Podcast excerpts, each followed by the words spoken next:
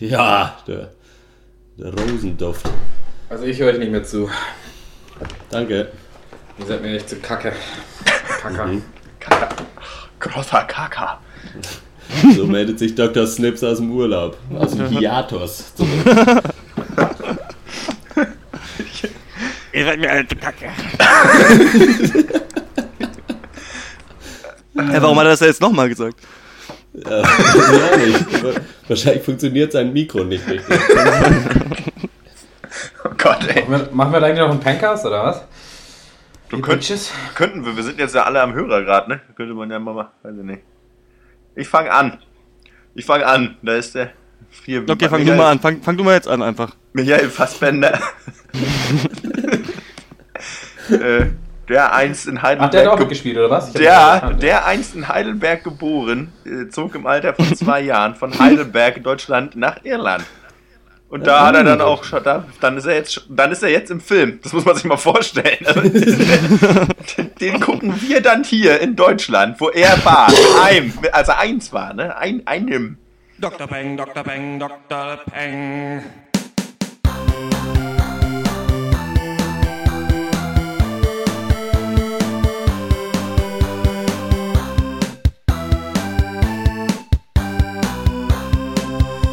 Hallo und herzlich willkommen zum 24. Pencast von drpeng.de Pop und Geist. Wir sind zurück aus der unverdienten Sommerpause mit folgenden Themen. Zuerst reden wir über den irischen Indie-Film Frank mit Michael Fassbender, Maggie Gyllenhaal und Domhnall Gleeson. Dann im Anschluss besprechen wir die animierte Netflix-Serie BoJack Horseman und schließlich reden wir über unsere Top 5 Filme, Serien und anderen popkulturellen Nerdquatsch aus der Pencast-Pause. Mein Name ist Dr. Schwarz und ich rede wie immer mit Dr. Eck, Hallo.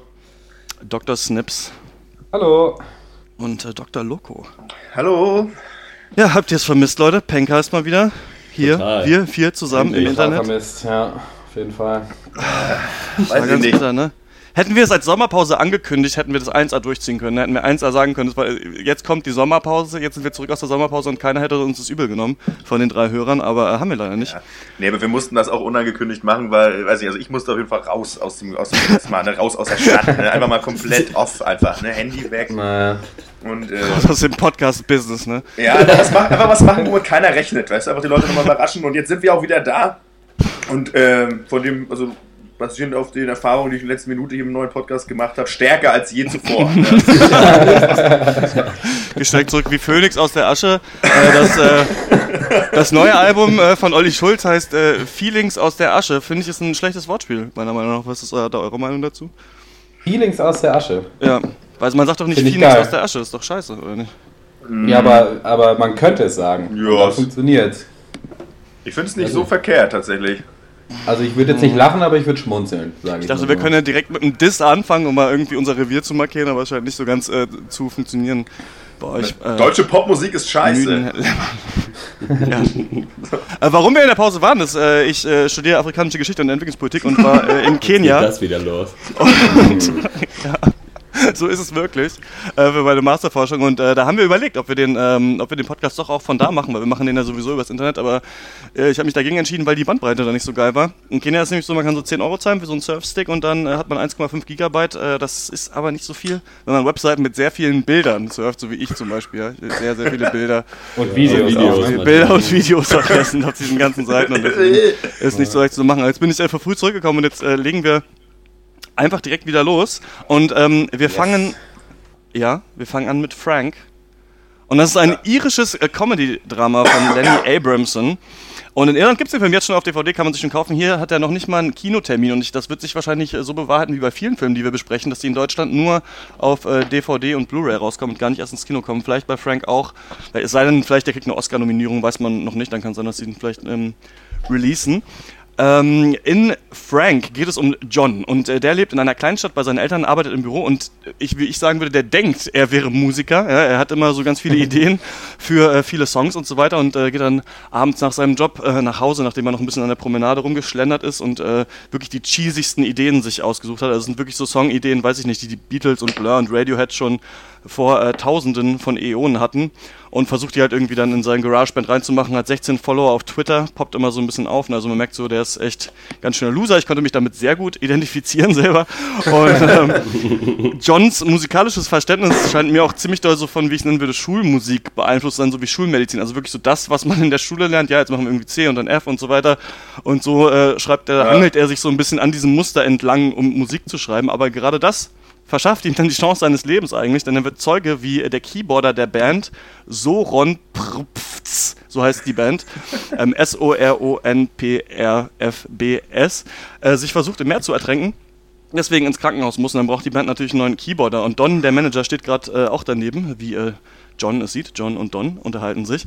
Und äh, dann sagt äh, John, ja, ich kann auch Keyboard spielen übrigens. Und, und dann sagt er, ja, kannst du äh, C, F und G spielen und dann sagte ja und dann okay, you got the job und das war schon die erste Stelle, wo ich hart lachen musste auf jeden Fall.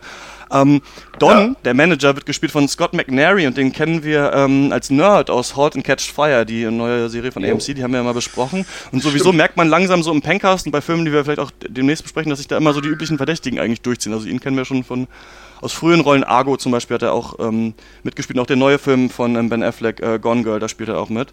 Ähm, dann lernt äh, John, halt dieser ähm, Loser-Typ, die Band kennen, die äh, auf, aus sehr extrovertierten Gestalten besteht, muss man sagen. Also erstmal ist da Maggie Gyllenhaal, die Clara spielt, die ja, sehr aggressiv ist, muss man sagen, ein bisschen verschlossen und eigentlich überhaupt nichts mit ihm zu tun haben will. Dann hast du noch äh, einen Franzosen, der sehr hipstermäßig aussieht und eine, ich habe gesagt, die depressive Frau, die nichts sagt, ist sie auch Französin. Ich dachte das am Anfang, aber am Ende kann sie Englisch. Ne? Äh, ich, man weiß es nicht so genau. Auf jeden Fall diese beiden Gestalten noch.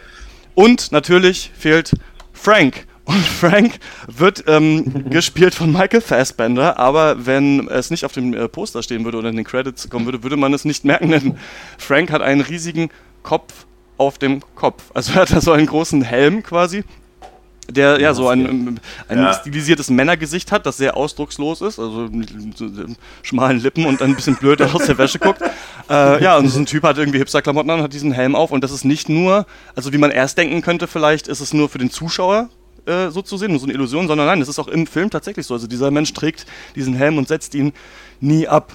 Und dann spielen die den Gig und ähm, äh, die Band fährt wieder weg, aber äh, die äh, rufen dann tatsächlich John irgendwann an und sagen, hey, du kannst mitmachen, unser Keyboarder macht nicht mehr mit. Und er fährt mit dieser Band nach äh, Irland in ein Haus, das sehr doll aussieht wie so aus einer H&M-Werbung oder aus einem, äh, weiß ich nicht, Hippie-Musikvideo. Und die versuchen da ihr Album aufzunehmen und spielen eben rum. Er lässt letzten Endes ein ganzes Erspartes dafür draufgehen, dass sie da bleiben können. Und er muss sich eben versuchen, in dieser Band aus absolut extrovertierten Gestalten zurechtzufinden, während er eigentlich ja nicht kein kreatives Genie ist, möchte man sagen. Also er hat Ideen, Songs zu schreiben, aber ja, ist da glaube ich auch so ein bisschen in seiner Teenage-Phase hängen geblieben. Und für mich ist der Film so ein bisschen so diesen ja, so ein Schlagabtausch zwischen dem absolut Kreativen dieser Band, die, die sehr kreativ ist, aber nichts eigentlich auf die Reihe kriegt, und John, der einen Plan hat, berühmt zu werden, aber eigentlich nichts kann. Und ähm, ja, die, wir sehen ja eben, wie dieses Album entsteht und wie sie später halt versuchen, dann noch einen Gig zu spielen. Dann passieren noch andere Dinge, die ich nicht erzählen will. Aber so viel erstmal zu Frank. Wer von euch möchte das Wort ergreifen?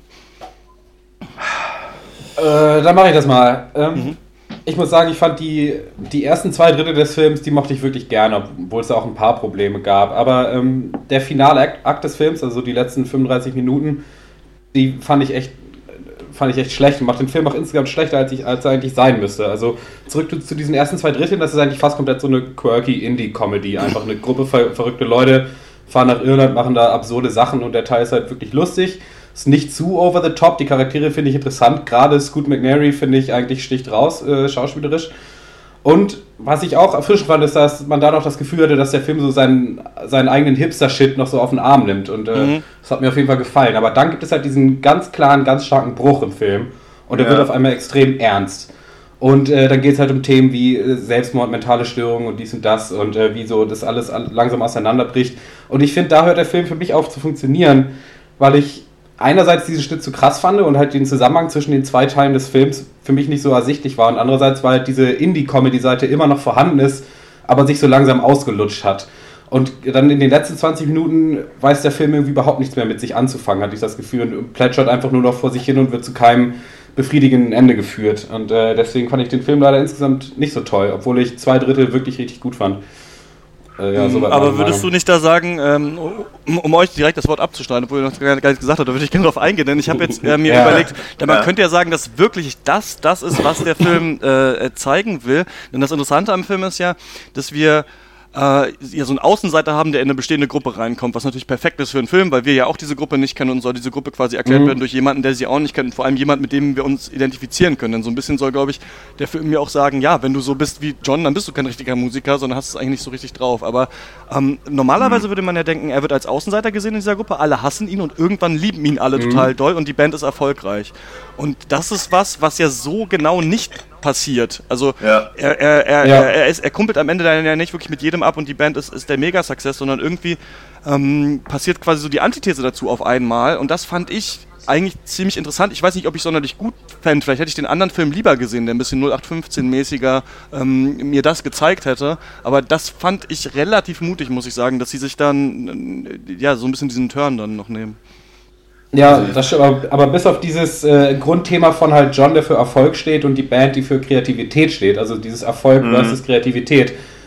Bis, also bis auf das fand ich, hat der Film auch nicht genug zu sagen, dann, um ihn als ernsten Film zu rechtfertigen. Da finde ich dann eher, würde ich eher die Comedy bevorzugen.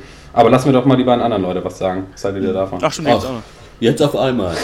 ja, ich ja, schon. Also ich würde sagen, ich hatte, ja, mir hat er erstmal beim Gucken nicht so richtig Spaß gemacht. Und ich würde den noch weiter unterteilen. Also die ersten zwei Drittel, ich fand so, das zweite Vierte fand ich Also so den Anfang fand ich ein bisschen zu irgendwie langweilig. Also er ist halt in seinem langweiligen Job und will eigentlich Musiker sein und schafft es nicht so richtig. Und dann trifft er diese Band und kommt mit der auch erstmal nicht so richtig klar. So, das fand ich irgendwie langweilig. Und dann der zweite Teil, wo er dann irgendwie so ein bisschen mit da drin ist in dieser Band und sie dann in diesem Haus da das Album aufnimmt, das fand ich cool. Aber dann, sobald sie da rausgehen, geht da für mich auch vieles wieder verloren irgendwie. Ja. Und mir kam irgendwie es insgesamt so, so, vor allen Dingen je länger ich drüber nachgedacht habe, desto schlechter finde ich den eigentlich. Und mir ist irgendwie so aufgefallen, dass er irgendwie so ein bisschen so Rom-Com-Story hat. So, die treffen sich erst über komische, also so zwischen John und der Band, die treffen sich über komische Umstände, aber es ist irgendwie ganz witzig, wie das passiert. Dann äh, kommen sie irgendwie näher zusammen und stellen halt auf Dauer fest, so irgendwie, ah, geht doch irgendwie. Dann gibt es so den riesen Fuck-up von ihm quasi und das Zerwürfnis und dann am Ende muss das dann alles wieder gelöst werden irgendwie. Mhm. Äh, und gerade das Ende fand ich auch eher schlecht einfach. Sag mal, minutenmäßig, was du Ende meinst? Meinst du Ende so letzte Szene oder letzten 20 Minuten? Oder? So, eher so die letzten 20 Minuten. Hm. ja. Äh, ich war eigentlich von Anfang an irgendwie gehuckt. Ich fand es eigentlich ziemlich unterhaltsam von Minute 1 an. Die ersten 59 Sekunden nicht so, aber dann, ich fand es eigentlich echt witzig, echt äh, witzig und cool und da, also richtig cool, ähm, konnte einfach gut schmunzeln irgendwie die ganze Zeit, mochte die Atmosphäre auch, so dieses irische, irgendwie so graue äh, grauer Stein, irgendwie depressive Atmos Grundstimmung und ähm, ich fand das eigentlich ganz cool, aber es ging mir ähnlich wie Dr. Snips, dass das letzte Drittel, ich glaube, ich fand es nicht so schlecht wie ihr, aber ähm, ist mir auch sauer aufgestoßen. Aber ich fand es insgesamt trotzdem total gut und ich fand einer, kann ich jetzt schon sagen, so einer der coolsten Filme, die ich trotzdem in letzter Zeit gesehen habe, weil der irgendwas hat, der äh, berührt und ähm, mhm. ja, deswegen kann ich sagen, dass er mir gut gefallen hat.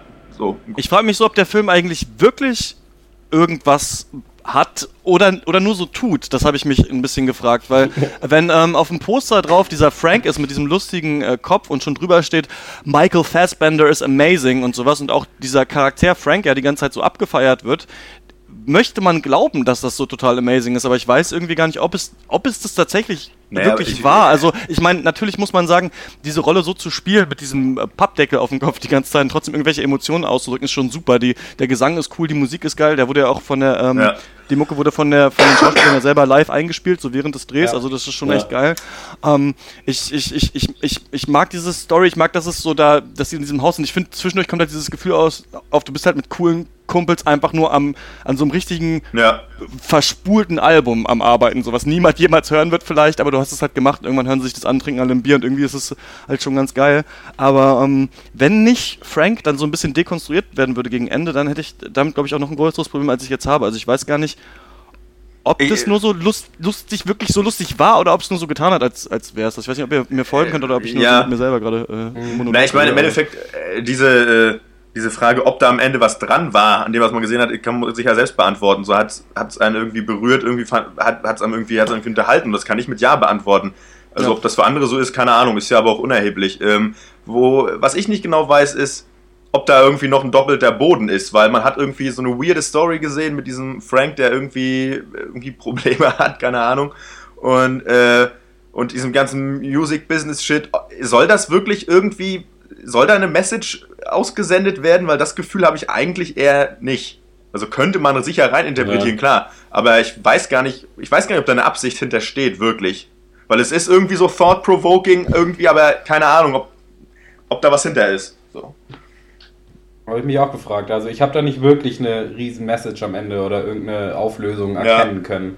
Und ich glaube, dass du auch recht hast, dass das irgendwie jeder für sich persönlich entscheiden muss. Also dass mich die ernste Seite des Films nicht angesprochen hat, das bedeutet nicht, dass es irgendwie, dass es bei allen so sein muss. Ich finde halt nur, abgesehen davon, ob mir das gefallen hat, finde ich, dass sich halt diese beiden Seiten des Films nicht besonders gut ergänzt haben, sondern ja. dass sie sich irgendwie ja. äh, konträr zueinander standen. Und deswegen hat mir so ein bisschen die, die Linie gefehlt einfach. Aber ja. Ja, ich wollte nur noch sagen, weil sagen. Dr. Schwarz jetzt gerade meinte, so, dass, sie, dass es ihm irgendwie dann ganz gut gefallen hat oder so, wie ich das verstanden habe, dass dieser Frank halt noch dekonstruiert wird. Und das fand ich eher nicht so cool. Also da hätte es mir, glaube ich, besser gefallen, wenn er halt einfach so sein Ding weitergemacht hätte, weil irgendwie in dem Moment, wo er das erste Mal mit dieser Maske auftritt und einem klar wird, okay, der hat die immer auf, äh, habe ich so ein bisschen nur noch auf diese eine Szene gewartet, wo halt irgendwer ausrastet und ihn anschreit, er soll gefälligst die Maske abnehmen. Ja. So, weil die irgendwie mit dazugehört zu so einem Maskenfilm, halt irgendwie hatte ich so das Gefühl. Und das, als es dann irgendwann soweit war, äh, hat mich das eher genervt, als dass es mich interessiert hätte. Mhm. Wie fandet ich, ihr diese ganzen Social Media Einbindungen, also diese Twitter-Posts auf dem Bildschirm? Weil ich, ja. mich hat das genervt, muss ich sagen. Das ist ja eh ein Trend, mhm. da haben wir, glaube ich, sogar schon mal im Pankers drüber ja. geredet, dass auch so SMS ja. und so jetzt angezeigt werden. Und hier wird es halt nochmal auf die Spitze getrieben, dass halt wirklich so YouTube- und äh, Twitter-Kommentare in Textform auf dem Bildschirm geklatscht werden. Ich meine, immerhin ist es ein bisschen ist self, passiert. Ist es so ein bisschen self-aware gewesen, ne? weil ja, als er diesen Tweet rausschickt, äh, Hashtag Where's Frank, ähm, sagt ja jemand irgendwie, da sagt doch jemand, was, was sagen die noch mal so, äh, hör, hör, jetzt irgendwie auf mit diesem Social Media Werbungsscheiß, es reicht langsam, ja, so, weißt du, also, ja, ja, genau. also, es reicht jetzt so als PR-Gag und ich, ich fand es nicht schlecht, ich finde es auch macht auch so ein bisschen Sinn, dass halt Twitter hat mehr Follower, wenn die Videos irgendwie bekannt werden. Aber ja, ich habe so das Gefühl, ähm, als würde der Film sowieso öfter, ja, was würdest du sagen? Nee, Puri, sag das mal zu Ende. Der will, ähm, dass der Film sowieso manchmal nicht so selbstbewusst genug ist, seine so unterschwelligen Gags gut auszuspielen. es gibt ja so ein Beispiel, dass ähm, die fangen an, sich auch irgendwie zu prügeln auf diesem Haus, so, weil sie, weil Frank halt so ein Guru ist und meint, ihr müsst euch auch körperlich erfahren und so weiter. Und dann gibt es ja dieses Codewort Chinchilla irgendwie, ne? Also wenn es zu schlimm wird, soll man Chinchilla ja. sagen. Ja. Und ähm, ja. dann, dann gibt es halt die Stimme aus dem Off von Domhnall Gleeson, also von, von John, der so sagt, ja, we had our own uh, Codeword. Und dann siehst du halt zwei Leute, die sich prügeln, dann wird zu doll, dann sagen die beide halt so ganz äh, so, ähm, was Mumbling, äh, genuschelt, so Chinchilla, Chinchilla, und du hörst es halt so halb, aber man hört, was es ist. Und dass er dann nochmal sagen muss, Chinchilla. So, kann halt ein Gag sein mhm. auf eine, eine Art, kann ja. aber auch so ein bisschen zu viel sein. Ich glaube, das ist super schwer, wenn man Comedy macht. Ich glaube, ich wüsste gar nicht, weiß gar nicht, wie man irgendwie weiß, wann der Gag jetzt zündet oder nicht. Aber ich finde, manchmal ist es so noch so eine Ebene zu viel, wo man so denkt, okay, es muss dir nicht noch jemand sagen, dass erst ab 250.000 mhm. YouTube-Klicks das ein Viral Video ist. Also, es hätte, also habt ihr das genau verstanden, was ihr machen wollt oder nicht? Also ich fand, das hat so ein bisschen da hin und her gespielt. Äh, Kann man machen, finde ich, war nicht unbedingt nötig. Ich fand ähm, ja. das einfach ganz lustig. Also ich fand, glaube ich, die ersten paar Twitter-Posts, die sie eingeblendet haben, fand ich ganz cool. Also gerade halt den, also vor allem meine ich den allerersten ja. Äh, dieses, dass er zwei Minuten an seinem Laptop sitzt und dann mal ja den ganzen Tag irgendwie an Songs gearbeitet, äh, weil das halt sowas ja. ist, äh, zumindest was ich aus meinem Umfeld, ohne Namen nennen zu wollen, halt äh, ja selbst auch kenne. Also es ist nicht was, also einfach so ne, Leute, die halt irgendwie, ich sitze gerade über dem Mischpult, mach irgendwas und mach natürlich direkt da einen Post draus, weil es halt irgendwie cool klingt. Ja. Und ähm, ja, dieser John äh, reitet ja auch direkt auf dieser Social Media Bullshit-Welle mit. Und er ist ja auch einer von den Leuten, die halt einen Laptop haben und deswegen meinen, sie können halt Songs schreiben. Und das, äh, deswegen fand ich seine, konnte ich mit seiner Rolle äh, oder eigentlich auch, äh, was heißt was anfangen, aber na doch, ich konnte damit schon identifizieren nicht, aber ich fand die schon griffig. Was halt interessant ist, ist, dass ja John durch diese Social Media Sachen ja völlig rausfällt aus diesem Haus, wo sie sind, aus dieser Situation. Also es könnte ja auch ein Film sein, der in den 70ern spielt. Ich weiß nicht, die haben ja auch irgendwie ja. da so äh, Synthesizer noch von früher und sowas. Ja. Also das sind, das sind, ja irgendwie nicht, ich, ich habe da keinen anderen gesehen mit einem Laptop, der die Sachen aufgenommen hat oder sowas. Ja. Oder wen anders mit einem Smartphone. Du siehst nur ihn halt mit seinem MacBook, mit seinem Smartphone irgendwie, Twitter und YouTube und ich weiß nicht genau. Man kann da, man kann da viel reinlesen. Was man zum Beispiel, fällt mir jetzt gerade auch so reinlesen könnte, wäre halt, dass die anderen halt so die Kreativen sind, so wie halt früher diese Musiker kreativ genau. waren auf Drogen und John halt aus dieser neuen Zeit kommt, wo es halt auch um den Erfolg geht und er schreibt halt Songs, wie er Songs schon kennt, so wie Songs geschrieben werden müssen. Die anderen versuchen halt so das Wahre der Musik rauszufinden und für mich ist der Film gegen Ende halt auch so ein Beispiel darauf, dass man sagen muss, diese Leute, die wirklichen so Kreativen wirst du nicht in diese Maschinerie reinbekommen, aber die sind auch glücklich, wenn die einfach in der Ecke sitzen und den Scheiß machen. Also lass die am besten in Ruhe, so die, die verrückten Kreativen, ja. weißt du? Ja, also das finde halt ich nicht so, so schlecht als Message. Mhm. Ja, ist halt immer die Frage, wie weit man da auch immer so plump sagen kann. Ja, alle, die halt irgendwie im Pop-Business sind oder erfolgreich, sind halt unkreativ, weil das ist ja auch völliger Schwachsinn. Nee, nee, sage ich ja. ja gar nicht. Nee, nee, ich weiß nicht, das hast du auch nicht gesagt, aber ich, das ist halt so ein bisschen, was ich nicht, das ist halt diese Sache, bei der ich nicht weiß, ob der Film sie mir aber suggerieren möchte. Mhm. Ähm, mhm. Weil das würde ich doch arg, also das ist einfach also da, das wäre dann ein bisschen prätentiös am Ja, das wäre halt so diese. Die wahre Musik kannst du nur erreichen, genau, wenn du nicht im Mainstream bist. Genau, das ist halt so diese Blues-Rock-Oper-Mentality, so, ja, äh, früher irgendwie, äh, so, weißt du, das ist halt Bullshit. so. ja. Ähm, ja, aber genau, auf jeden Fall fand ich aber auch, das möchte ich mal kurz erwähnen, also Mike, äh, Michael Fassbender, äh, ich fand seine schauspielerische Leistung ziemlich cool.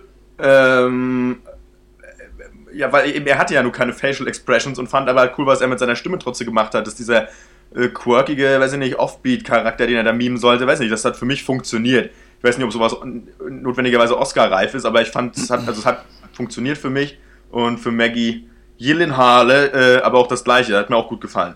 Ähm, das, das kann sie aber auch gut, so diese, diese ähm, Charaktere verkörpern, die irgendwie so unnahbar sind und, mhm. und, und, so über allem stehen und äh, weiß ich nicht, das finde ich ganz cool. Macht sie auch in dieser neuen Serie, ähm, äh, The Honorable Woman heißt sie, glaube ich. Ganz, okay. ganz schreckliche Serie, meines Erachtens nach. Kann ich ja doch fünfmal kurz bei den, vielleicht machen wir noch so die, die, die schlechtesten Sachen, die wir gesehen haben, aber, ähm, aber die kann das, äh, ja, also die kann das trotzdem gut. Also sie ist auch in der Serie gut, aber die Serie ist schlecht, aber ja. Ja. Weiter im Text. Soundtrack ging auch klar, habe ich hier noch stehen. Also fand also, ja. nee, also gerade weil halt das meiste halt tatsächlich on-screen halt irgendwie gespielt wurde von den Schauspielern, kann man das, finde ich, nochmal erwähnen, dass das also auf der Ebene funktioniert, der Film, finde ich auch gut. Ja. Was ich nicht mehr ertragen kann, muss ich sagen, in, in, in Filmen, ist, wenn da falsch Deutsch gesprochen wird. Mir geht das so auf den Sack jedes Mal. Holt, also gut, man kann sich natürlich nicht immer irgendwie Deutsche holen, aber da kommt ja dann diese Familie in das Haus, die das eigentlich da mieten wollen. Dann, was machen sie hier? Dann denke ich immer so, Alter, dann fickt euch, dann weiß ich nicht, dann nehmt euch doch irgendwelche Franzosen oder sowas, wo ihr vielleicht einen kennt oder so, weißt ja, du, der zumal, sprechen kann. Weil für den gerade 1%, bei der Rolle, ja also, oder weiß ich, für, den, für, die, für, die, für die halt 0,3% der Deutschen, die das gucken und das äh, hören, irgendwie reißt es einen halt immer so ein bisschen raus. Und es gibt ja mittlerweile überall. Ich weiß nicht, warum überall immer Deutsche sind, aber in jeder Serie gibt es halt diese Szene, wo halt einer Deutsch redet und das halt Obwohl, auch äh, nicht kann. Ich, ich bin da ja auch sehr hellhörig, was, ja. was, was äh, diesen Quatsch angeht, aber ich fand, sie haben es hier nicht ganz so übertrieben. Also, ja, ging noch, ja. Also aber es klingt halt immer kranken, kranken, kranken. So klingt das halt irgendwie immer. Ja, ja aber es war nicht ganz Call of Duty 1 Niveau. Also das haben sie nicht erreicht. okay. Aber ja, absolut äh, gebe ich dir vollkommen recht. Ja. Ähm, habt ihr noch was, oder wollen wir zur Bewertungsrunde äh, herüberschreiten? Von mir. Ich wäre soweit. So. Mhm. Ja, dann fang doch gleich mal an. Ja. Von mir gibt es ja, ich will auch nicht zu streng sein. So sechs von zehn, würde ich mal sagen. Also kann man sich schon angucken und für manche einen ist es wohl mehr was, für manche einen weniger auf jeden Fall. Ich war nicht entertained genug. Mhm. Aber ja, 6 von 10 ist schon solide. Ist halt auch eine nette Idee irgendwo. Man hätte es vielleicht noch besser machen können, aber war schon okay. Bei mir gibt es auch 6 von 10. Ähm, also eine Empfehlung sogar mit Einschränkungen, weil die Schauspielleistung finde ich wirklich cool. Die Charaktere sind originell und gut geschauspielert und, äh, und viele lustige Ideen. Und auch wenn der Film am Ende nicht wirklich genug zu sagen hat und ein bisschen entgleist, finde ich, äh, kann man sich den auf jeden Fall angucken, ja. Ähm, äh, von mir gibt es äh, siebeneinhalb Punkte. Ähm, unabhängig davon, ob mir Ausgang des Films jetzt so gefallen hat, bin ich trotzdem der Meinung, dass das wirklich ein guter, unterhaltsamer Film ist. Hm, ja, ich fand ihn cool. Also von mir gibt es auch eine Empfehlung tatsächlich. Also kann man sich auf jeden Fall angucken, ist einfach unterhaltsam. Also ich fand ihn unterhaltsam. Genau, von, von mir gibt es 7 von 10. Ich habe erst 6 von 10 da stehen gehabt, bis ich mir jetzt selber den Film so zurechtgeredet habe gegen euer Gehate, dass ich den jetzt besser finde als vorher. Nee, also ich finde ähm, find schon recht mutig, dass er diesen äh, Twist dann noch hat und äh, finde es nicht so schlecht, ob das mit diesen ganzen Mental Illnesses sein musste, ist mal dahingestellt. Ja. Äh, nein, nein, es musste nicht sein. Aber ähm, äh, trotzdem auch eine Empfehlung und gerade, weiß nicht, wenn man über auf, auf so diese Indie, ja, auf eine Art so diese typischen Indie-Filme äh, steht und auf gute schauspielerische Leistung kann man sich den auf jeden Fall geben. Äh, dann ähm, gehen wir weiter zum nächsten Thema. Das ist BoJack Horseman, eine neue Serie auf Netflix. Und bevor Dr. Snips äh, zusammenfasst, worum es da geht, wollte ich kurz mit euch darüber reden, dass ja Netflix jetzt in Deutschland auch am Start ist. Das ist ja auch in der Pause jetzt passiert. Ja. Vieles in der Pause passiert, ne? Man, mhm. äh, alles Mögliche. Nicht nur ja. the, the, ja. Hashtag the, the Fappening zum Beispiel und was nicht alles noch. ah, ja. Also. Auf jeden. Und ähm, ja, Netflix gibt es jetzt, netflix.de, äh, äh, das ist ja diese ähm, Streaming-Seite, gibt es ja in den USA schon seit Ewigkeiten. Hat ja angefangen als so ein DVD-Verleih, glaube ich, ursprünglich. Ja. Also du konntest irgendwie drei DVDs anklicken und dann hast du die geschickt bekommen. Glaube ich immer pro Monat so ein paar oder pro Woche zwei oder sowas. Und ähm, ja, jetzt gibt es das auch in, in Deutschland und hier, hier, hatten wir ja schon Portale, irgendwie Watch Ever und äh, Maxdome und ähm, Amazon Prime. Das habe ich noch nie gehört, aber ja, gibt es wahrscheinlich auch. Ja, und ähm, ich wollte euch mal fragen, ob ihr das ursprüngliche Netflix nutzt oder das neue jetzt oder ob ihr so ein anderes äh, Streaming-Portal mal genutzt habt. Also ich habe ja schon längere Zeit einen Netflix-Account auch gehabt und halt mit so VPN-Proxy-Zeugs halt auf den amerikanischen äh, ja. immer zugegriffen. Was? Muss man das im Internet erzählen? Ja, kann man schon erzählen. Ist ja nicht verboten. Nee, ich glaube, also, das ist wirklich nicht verboten. Naja, und auf jeden Fall äh, benutze ich jetzt halt, also der Account, den ich da habe, der geht auch beim deutschen Netflix quasi. Mhm. Und ich mhm. benutze jetzt also immer das Deutsche, ja. einfach weil ich keinen Bock habe, den Proxy anzuschmeißen. Und äh, außer bei ein paar Sachen ist es, glaube ich, so, dass äh, da irgendwas, irgendwelche anderen Sender Erstausstrahlungsrechte haben.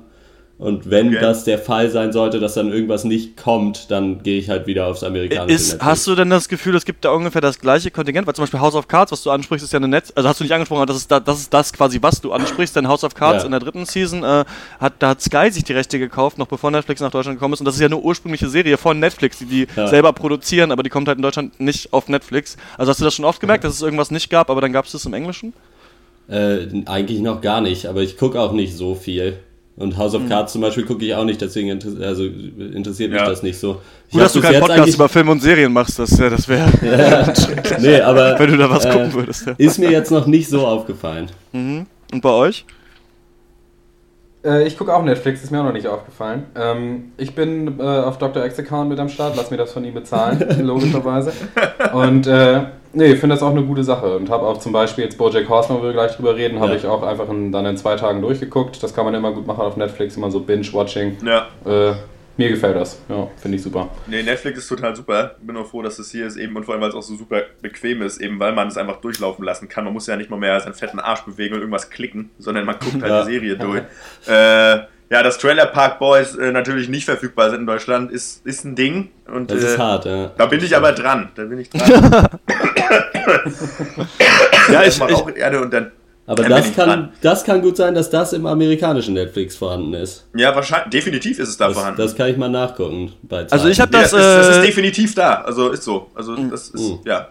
Ich habe das zwei Tage lang äh, benutzt und dann äh, direkt gekündigt, weil ich habe äh, geguckt irgendwie nach Filmen halt und ich dachte, da gibt es halt auch ganz viele Filme, aber ich ja, wollte halt mal so testen, weil es HD hat und es gab zum Beispiel irgendwie nicht Iron Man, nicht, dass ich den sehen wollte, aber keine Ahnung, ja. ich wollte halt gucken, was, wie HD-Qualität aussieht. Es gab nicht, äh, was hatte ich auf der Liste hier? Mit äh, Top Gun zum Beispiel kann man gucken. und wenn es Top Gun nicht gibt, dann kann das nicht sein. Nee, aber äh, das, äh, ich mache das erst, wenn es so ist wie Spotify und es alles da gibt. Ähm, da gibt es jetzt aber. Enttäuscht, ja auch, äh, im, auch im deutschen Netflix die neue Serie ähm, Bojack Horseman, das ist eine animierte Fernsehserie. Eine der äh, wenigen Originalproduktionen von Netflix. Es gab House of Cards, Orange is the New Black. Hemlock Grove. Äh, die das ist eine Netflix, nee, das ist ja. keine Netflix-Produktion, ne? Doch, es doch, ist, okay. Doch, Und ähm, die vierte Staffel, glaube ich, Arrested Development ist auch von Netflix gewesen. Und ja. jetzt eben äh, Bojack Horseman, Dr. Snips. Was ist das denn? Jo, also ähm, als erstes sollte man erwähnen, dass Bojack Horseman in einer Welt spielt, in der Menschen und anthropomorphe Tiere Seite an Seite leben. Soll heißen, ungefähr die Hälfte der Charaktere in der Serie sind sprechende Tiere. Äh, so auch unser Hauptcharakter, das Pferd Bojack Horseman, der mittlerweile in die Jahre gekommen ist und äh, früher Star der Sitcom Horse in Around war in den 90er Jahren. Und äh, die Serie dreht sich jetzt hauptsächlich darum, wie Bojack mit seinem jetzigen Leben halt klarkommt, weil er eigentlich immer noch seinen goldenen Jahren als Fernsehstar hinterher trauert und äh, nicht in der Lage ist, sich mit seinen Problemen und äh, Emotionen auseinanderzusetzen. Stattdessen äh, verbringt er seine Zeit lieber damit, äh, viel zu saufen, diverse Drogen zu sich zu nehmen und halt seine Rückkehr zu alter Berühmtheit zu planen. Ja, was daran äh, verkehrt? äh, wie will er das erreichen? Durch das Schreiben seiner Autobiografie, mit der er sich wieder in das Gedächtnis der Menschen rufen will. Und äh, seine Meinung ist, wenn die erstmal merken, wie, wie toll ich eigentlich doch bin, dann lieben sie mich auch alle wieder. Und äh, da schreibt er halt schon mehrere Jahre dran oder eben halt nicht dran. Und das klappt ihm alles nicht so richtig. Deswegen wird ihm dann von seinem Verlag eine Ghostwriterin äh, an die Seite gestellt. Diane heißt sie.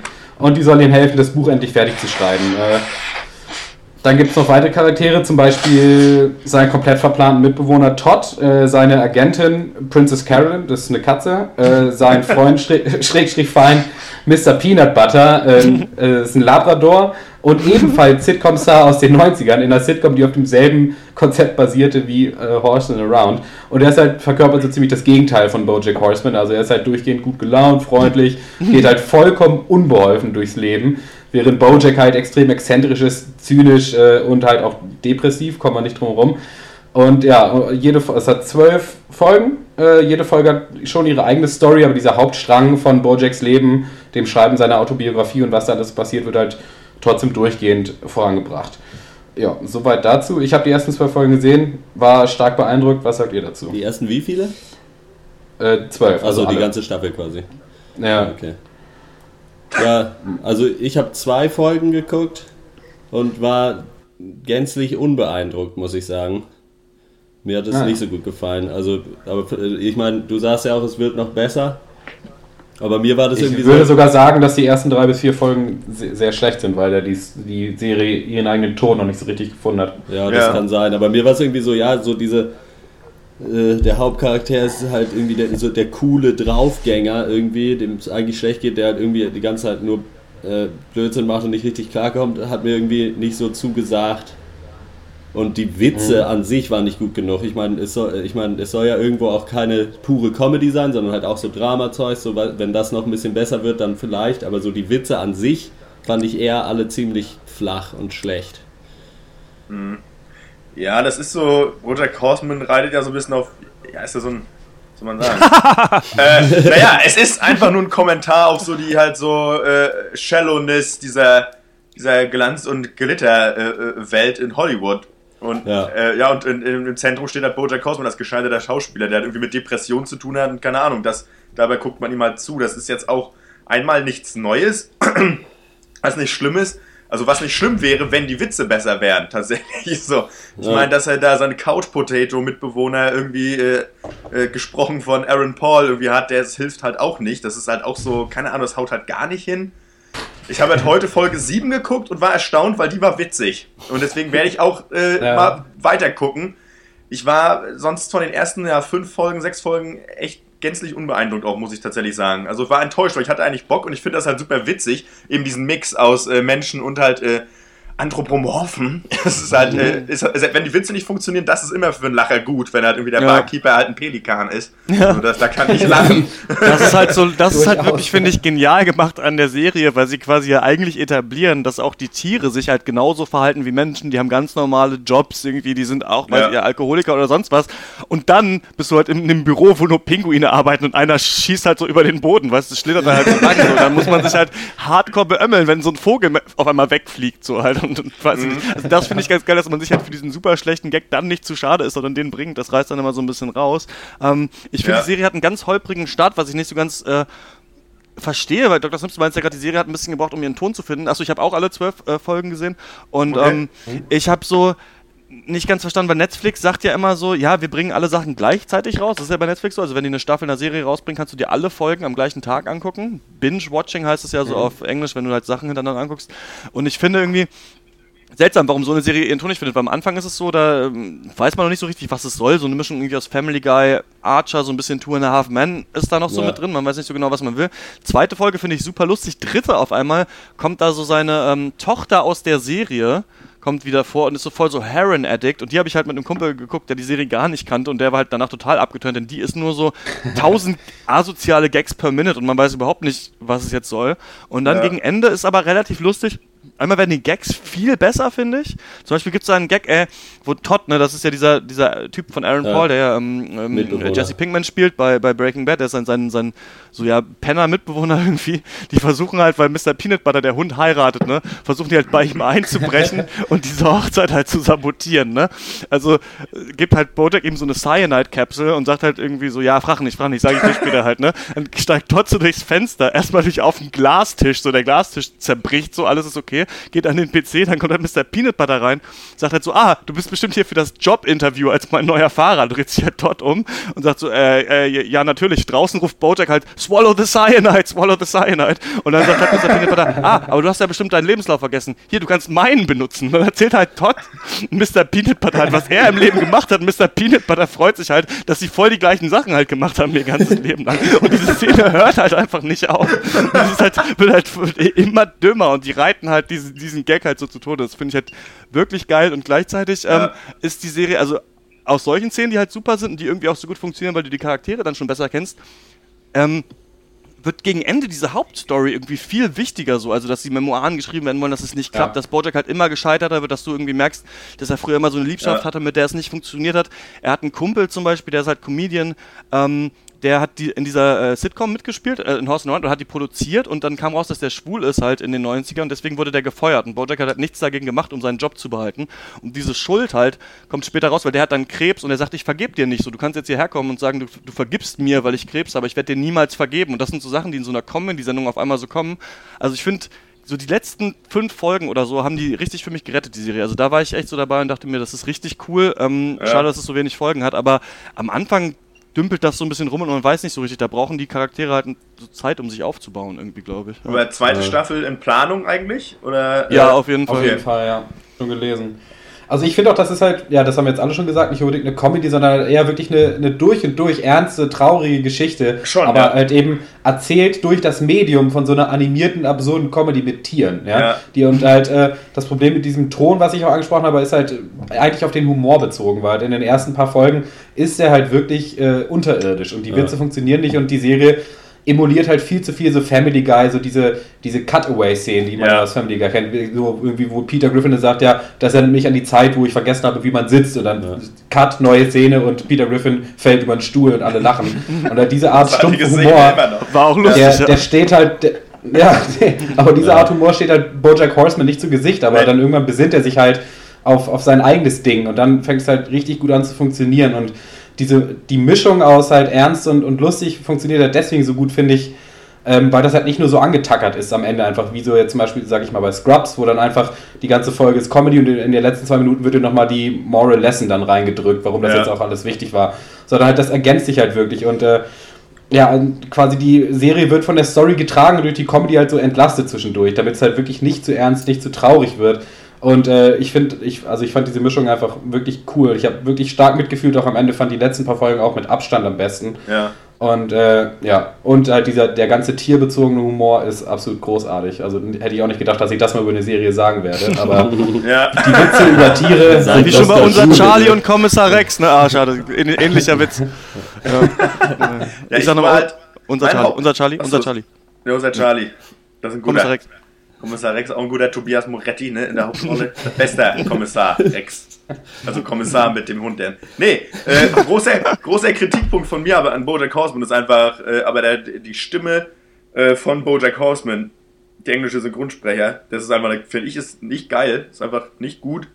Ähm, aber ich mag den auch als Schauspieler. Also, äh, ja, ich kenne den irgendwie gar nicht. Was ist mit dem eigentlich los? Ich sehe hier nur animierte ähm, Filme. Ratatouille, äh, ich einfach unverbecherlich. ich einfach unverbecherlich. Letztens in der Kneipe war ich einfach unverbecherlich. Äh, Lego Movie und äh, Arrested Development. Okay, das ist keine animierte Sache, ja. Ja. ja, oder natürlich Blades of Glory, der Film über die äh, äh, Eiskunstläufer mit Will Ferrell. ah, genau, ich habe ich hab ja. ja. wirklich alle Will Ferrell-Filme nicht gesehen, deswegen äh, bin ich immer außen vor. Aber äh, Stiefbrüder und äh, Anchorman muss ich jetzt nachholen. Egal. Arrested Development ist am Start, damit ist er bekannt geworden, macht er nichts. So. Ja, aber die, die irgendwie sagt er, das killt für mich manchmal auch ja. so ein bisschen. Also ihr könnt, okay. ihr könnt alle sagen, was ihr wollt. von mir gibt es natürlich jetzt nur basierend auf den ersten beiden Folgen äh, drei von zehn. Wir geben immer noch keine Punkte für Serien, oder? Wie schon gesagt, ihr könnt sagen, was ihr wollt. Von mir gibt es drei von zehn. Na gut. Ich sage, von mir gibt es eine Empfehlung. Eine sehr große Empfehlung. Oh. Wenn Und du auch zehn Empfehlungen hättest, wie viele würdest du davon vergeben? eine. Eine Empfehlung reicht. Ich will den Leuten auch nicht auf den Sack gehen mit meinen Empfehlungen. Also, also für mich gibt es fünf Empfehlungen von 15 Empfehlungen. Ähm, ist, nee, ist eine gute Serie. Ich finde es, ähm, ja, wie immer, ich bin da wirklich so wie der, der Fernsehserien-Opa. Je kürzer, desto besser. Also, ja. äh, da zwölf Folgen ist super, da ist irgendwie alles erzählt. Da ist eine, oh ja, ähm, da ist äh, ja, ein kompletter Storystrang erzählt. Jetzt habe ich auch Bock, äh, irgendwie zu wissen, wie es weitergeht. Und die Charaktere entwickeln sich auch wirklich fast alle in dieser Serie weiter. Selbst Todd, den ich auch am Ende immer noch gehasst habe, ist am Ende nicht mehr der gleiche äh, wie zuvor. Das finde ich auch äh, relativ stark für so eine Comedy-Serie. Also ich finde, man kann sich die auf jeden Fall angucken. Oder sollte ja. man vielleicht auch, wenn man so ein bisschen darauf klarkommt, auf diesen Humor. Und ja, ist bei einer zwölf Folgen-Serie halt doof zu sagen, ja, es wird erst in der Mitte gut. Also es ist ja immer so bei The Wire, ja, du musst erst mal fünf Staffeln gucken, dann ist die Serie voll geil. Dann, dann ist sie halt auch vorbei, einfach so. Ne? Aber ähm, ja, ja, also, also auch für mich gibt es eine Empfehlung von mir gibt es äh, äh, äh, drei von fünf möglichen Panks. Äh, so, bitte. Und ja. ein Partylöwen. Uh, ey, ja, Leute, Soundboard dann, bin ich nichts. Das ist ja, wir merken, Dr. Loco hat seine Soundeffekte nicht, äh, nicht dabei heute, aber ähm, oh, können, wir, ja. können wir nachträglich einbauen. ähm, machen wir aber nicht. Jetzt äh, kommt das nächste Thema, äh, über das wir reden, ist äh, unsere Top, Top 5 des Sommers. Ähm, ist einfach nur, was haben wir uns in der Pause angeguckt und hatten natürlich keine Möglichkeit, das in der Abschlussrunde im Pencast zu erwähnen oder überhaupt einen Pencast drüber zu machen. Und ähm, genau, jeder von uns hat äh, hoffentlich, wenn ihr eure Hausaufgaben gemacht habt, fünf Filme oder Serien oder äh, ja, äh, vielleicht sogar Bücher, wer sowas noch liest, äh, aufgeschrieben. Ähm, und äh, ja, wer möchte, wer möchte mit der, mit der Nummer 5 anfangen bei sich? Achso, gleich in der Reihenfolge zirp, jetzt. Zirp, okay. zirp. Meine Nummer 5 ist Expendables 3, auf jeden Fall. Äh, mhm. ja. Ich meine, Expendables ist ja ein Begriff, die ganzen alten Eisen aus dem, aus der, aus dem Action-Genre werden zusammengeschmissen und daraus ein Film geschmiedet. Äh, Actionfeuer. Das Problem, also Expendables 2 macht eigentlich da weiter, wo die anderen aufhören. Die Action und so funktioniert, aber es wird so eine neue Generation von Expendables quasi eingeführt, also jüngere Leute und die gehen einem eigentlich durch die Bank auf die Nerven. Aber so die Szenen, wo einfach nur stupides Rumgeballer und die alten Hasen am Start sind, die funktionieren immer noch. Deswegen meine Nummer 5. Ah. Habt ihr die anderen den gesehen? Ja. Ich habe den auch gesehen. Ja. Wir haben zusammen geguckt, also äh, Eck, Loco und ich, meiner Meinung nach. Ach stimmt, ja, ich habe deine Review auf letterboxd.com gelesen. Und ja, und ich habe ein 1,5 von 5 Sterne Review auf Letterboxd abgegeben. Also das war wirklich mit ganz starken Worten, die, die ich da gefunden habe. Oha. Nee, also der, der wäre, glaube ich, nicht in meinen Top 50 des Sommers, wenn ich nur 10 Sachen geguckt hätte. Also äh, ich, ich, mochte den leider gar nicht, aber macht er nichts. Ja, man muss natürlich Logo, auch deine Meinung dazu? Äh, von Sex Pendables gibt es bei mir. Ja, weiß nicht, ich habe den jetzt nicht. Das Ding ist, ich habe nicht so wahnsinnig viel geguckt, deswegen kann ich den nicht schon auf die 5 tun. äh, obwohl eigentlich schon. Ich schieb, da, ich schieb da mal ein bisschen. Ähm, ja, alles, was Dr. Eck gesagt hat, auch äh, das gleiche, wir haben alle die gleichen Kritikpunkte gehabt, gut, außer Dr. Snips, der fand es so richtig scheiße. Kannst du auf Letterboxd lesen, total Mumpitz geschrieben, völliger, völliger Verriss. So ein unzufriedener Autor irgendwie, der sonst nichts zu tun hat. Naja, also ist er auch bei dir auf der 5 gewesen quasi. Ja, absolut, ja natürlich. der war nicht richtig gut, ne, leider nicht. Die ersten 10 Minuten waren Hammer. Ja. Okay. Und äh, Dr. Snips, deine 5? Äh, meine Nummer 5 ist das neue Stand-Up-Programm von Jim Jeffries, das heißt Bear. Und ah, das ist gesehen. Okay. ebenfalls auch auf Netflix und von Netflix produziert. Jetzt sind wir auf der richtigen Netflix-Welle hier angekommen. ähm, Nee, das ist äh, mindestens genauso gut, wenn nicht sogar besser als seine vorherigen Programme. Krass. Und wer mit äh, Jim Jeffries nicht vertraut ist, dem sei nur die Warnung ausgesprochen, es ist sehr vulgär. Äh, aber das Programm ist eigentlich ein ganz guter Einstieg. Und äh, ja. es ist halt so dieses typische Jim Jeffries-Ding halt, also jede moralische Grenze wird natürlich äh, flotten Schrittes äh, überquert. das ist aber größtenteils wirklich sehr, sehr lustig, wenn auch oft natürlich flach. Und das absolute Highlight äh, davon ist, dass es halt einen ziemlich ausgedehnten Mittelteil gibt über halt Gun Control in Amerika ja. und seine Meinung dazu. Als Australier in Amerika führte das auch auf das Programm. Und allein für diesen Teil lohnt sich das unbedingt, das anzugucken, weil das ist unglaublich lustig, gut auf den Punkt gebracht und das äh, sollte man gesehen haben. Ja, kann ich Meine bestätigen. Ich habe es auch gesehen. Ah, cool. Ja, geil. Okay. Ich habe es nämlich auch auf Netflix erst gesehen, und, äh, also gesehen, dass es vorhanden ist, aber auch noch nicht reingeguckt. Aber cool. Geil. Äh, bei mir auf Platz 5 äh, ist der Film Edge of Tomorrow mit äh, oh. Tom Cruise. Ähm, in der Hauptrolle. Der Slogan ist Live, Die, Repeat. Äh, der ähm, ist schon vor einiger Zeit rausgekommen und damals haben wir uns ja, äh, was sehe ich hier, am 29. Mai ist der schon erschienen und äh, wir haben uns damals, glaube ich, dagegen entschieden, diesen Film im Pencast zu besprechen, weil wir nicht Bock hatten, noch so einen dummen Actionfilm zu machen. Also wir machen ab und zu, haben wir mal, mhm. haben wir wieder Bock, dann gucken wir Godzilla und X-Men und weiß ich nicht was und Transformers natürlich. Aber ähm, da dachten wir wirklich, nee, machen wir nicht. Und ich fand den Trailer auch wirklich grottenschlecht, muss ich sagen. Das sieht so aus, weiß ich nicht, wie Halo und Elysium zusammen mit noch Tom Cruise. Also schlimmer kann man sich eigentlich nicht einen Film nicht vorstellen. So. und ähm, der hat aber ähm, auf IMDb zum Beispiel 8,0 und auf Letterboxd auch äh, gute Kritiken bekommen. Äh, Letterboxd ist übrigens auch so eine äh, Review-Seite, die ich neulich halt mal aufgetan habe und die eigentlich echt ganz cool ist, weil Leute hauptsächlich nur Kritiken schreiben. Also es gibt nicht diese ganzen Infos, aber es gibt halt ziemlich gute Kritiken, man kann sich ein gutes Bild über Filme machen. Ähm, und dachte ich mir so, okay, äh, den gucke ich mir jetzt mal an und ich muss sagen, der ist eigentlich echt ein super Film, wenn man es schafft, so bei der Story ein bisschen das Gehirn auszuschalten, weil es schon ein bisschen blöde ist. Also ja. wenn man das quasi akzeptiert und quasi was man akzeptieren muss, ist ähm, folgendes. Äh, Tom, also wir sind in der, in der Zukunft in Europa und die Aliens greifen die Welt an und ähm, die Menschen kämpfen natürlich gegen die Aliens mit so fetten, so Exoskeletten mit so Waffen dran, ne? also so, so Suits mhm. halt. Und Tom Cruise ja. hat die halt entwickelt und weil er so ein bisschen im Clinch ist mit einem Offizier, sagt er halt, du musst jetzt an der Front kämpfen. Und er kommt eben an der Front an, kann halt gar nichts, wird halt da in so ein Bataillon reingesteckt, muss direkt halt wirklich in die erste Linie gegen diese Aliens kämpfen schafft es, eins von so einem, ich glaube, es ist ein Alpha oder so heißen ja. die, äh, so ein, so ein, so ein, so ein, so ein Boss-Alien halt zu töten und wird aber mit dessen Blut bespritzt und wacht dann wieder auf, also stirbt und wacht wieder auf am Zeitpunkt, als er da ankommt an dieser Basis. Und deswegen sehen wir quasi so täglich grüßt das Murmeltier-Style diesen Tag immer wieder passieren und wie er halt irgendwie versucht, da rauszukommen. Und er merkt irgendwie, dass er eben ähm, eine gespielt von Emily Blunt eben auch mal diese Fähigkeit hatte. Und die versuchen quasi dann, ja, so dieses Mutter-Alien zu finden, um quasi diesen Krieg zu gewinnen. Und das klingt irgendwie alles total dumm, aber was ich an dem Film so erstaunlich fand, ist, dass der sehr viel Herz hat und sehr viel Witz. Also der macht richtig viel Spaß zu gucken, weil du halt so ja. den Tag ja immer wieder erlebst mit Tom Cruise und dann halt immer so merkst, er weiß schon, was die Leute gleich sagen. Also kann das vorher sagen, da sind die Leute irgendwie verwirrt und er kann die so ein bisschen verarschen, er kann versuchen, sich Freunde zu machen, er kann irgendwann in einem Kampf weicht er jemand mit geschlossenen Augen aus, einfach weil er halt so badass ist, dass er das halt schon hundertmal durchgespielt hat. Und irgendwann im Film gibt es diesen Punkt, wo du merkst, fuck, er hat das jetzt schon hundertmal erlebt, aber ich habe das nicht mitgesehen. Also damit spielt der Film ja. auch quasi, dass er irgend, dass du irgendwann so merkst, er hat diese Szene schon hundertmal erlebt, aber du selber nicht. Also irgendwann trennt sich da quasi so das Erleben von ihm und das Erleben vom Zuschauer. Und ähm, diese Geschichte, warum sich da die Zeit wiederholt und wie das alles endet, ist nicht so intelligent, aber ich finde gerade, da ist auch so eine Liebesgeschichte halt drin, dass er sich ein bisschen in sie verliebt, aber sie vergisst ihn natürlich jeden Tag wieder. Und ähm, ich fand das so super rund irgendwie. Am Ende wird da ein bisschen viel geballert, das hätte es gar nicht gebraucht, finde ich, aber ähm, ich war da echt überrascht und deswegen ist er bei mir auf der 5. Habt ihr den gesehen? Äh, bei mir ist er äh, auf der 3. Ja. Tatsächlich. Ah.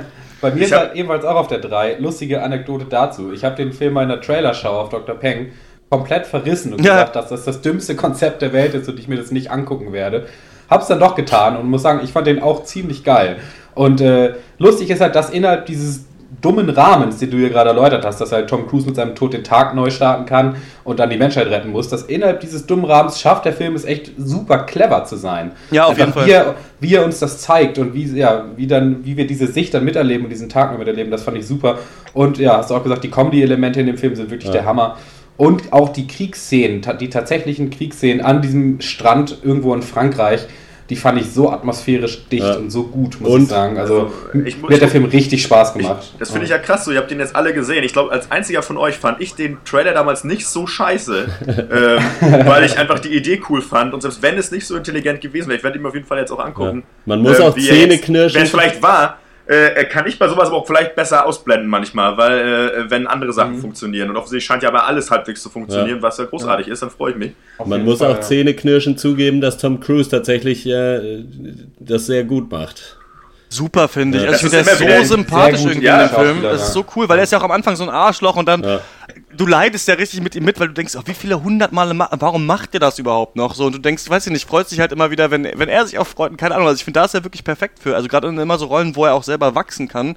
Ja. Ähm, ist, ist es irgendwie super. Also ich finde sowieso, ich glaube, Tom Cruise, wegen dieser ganzen Scientology-Nummer so, ist der relativ verhasst, hat, glaube ich, nicht so viele schlechte Filme gemacht, muss man mal sagen. Also stimmt, von so, ja. wenn man ja. sich überlegt, was der alles für, also auch, weiß nicht, Minority Report und Vanilla Sky und allen möglichen, Last Samurai soll auch nicht so schlecht sein, habe ich nicht gesehen, aber ähm, cool. der hat, glaube ich, außer halt dem Bekannten auch so gar nicht so viel richtige Scheiße gemacht. Also der ist halt so, alle hassen den, aber der, eigentlich ist der ganz cool, glaube ich. Ich glaube, der hat wirklich, ich glaube, so richtige Flops mit Tom Cruise. Keine Ahnung, wie es mit den Mission Possible Dingern aussieht. Da hab ich, die habe ich nicht verfolgt, so. Ähm, ja.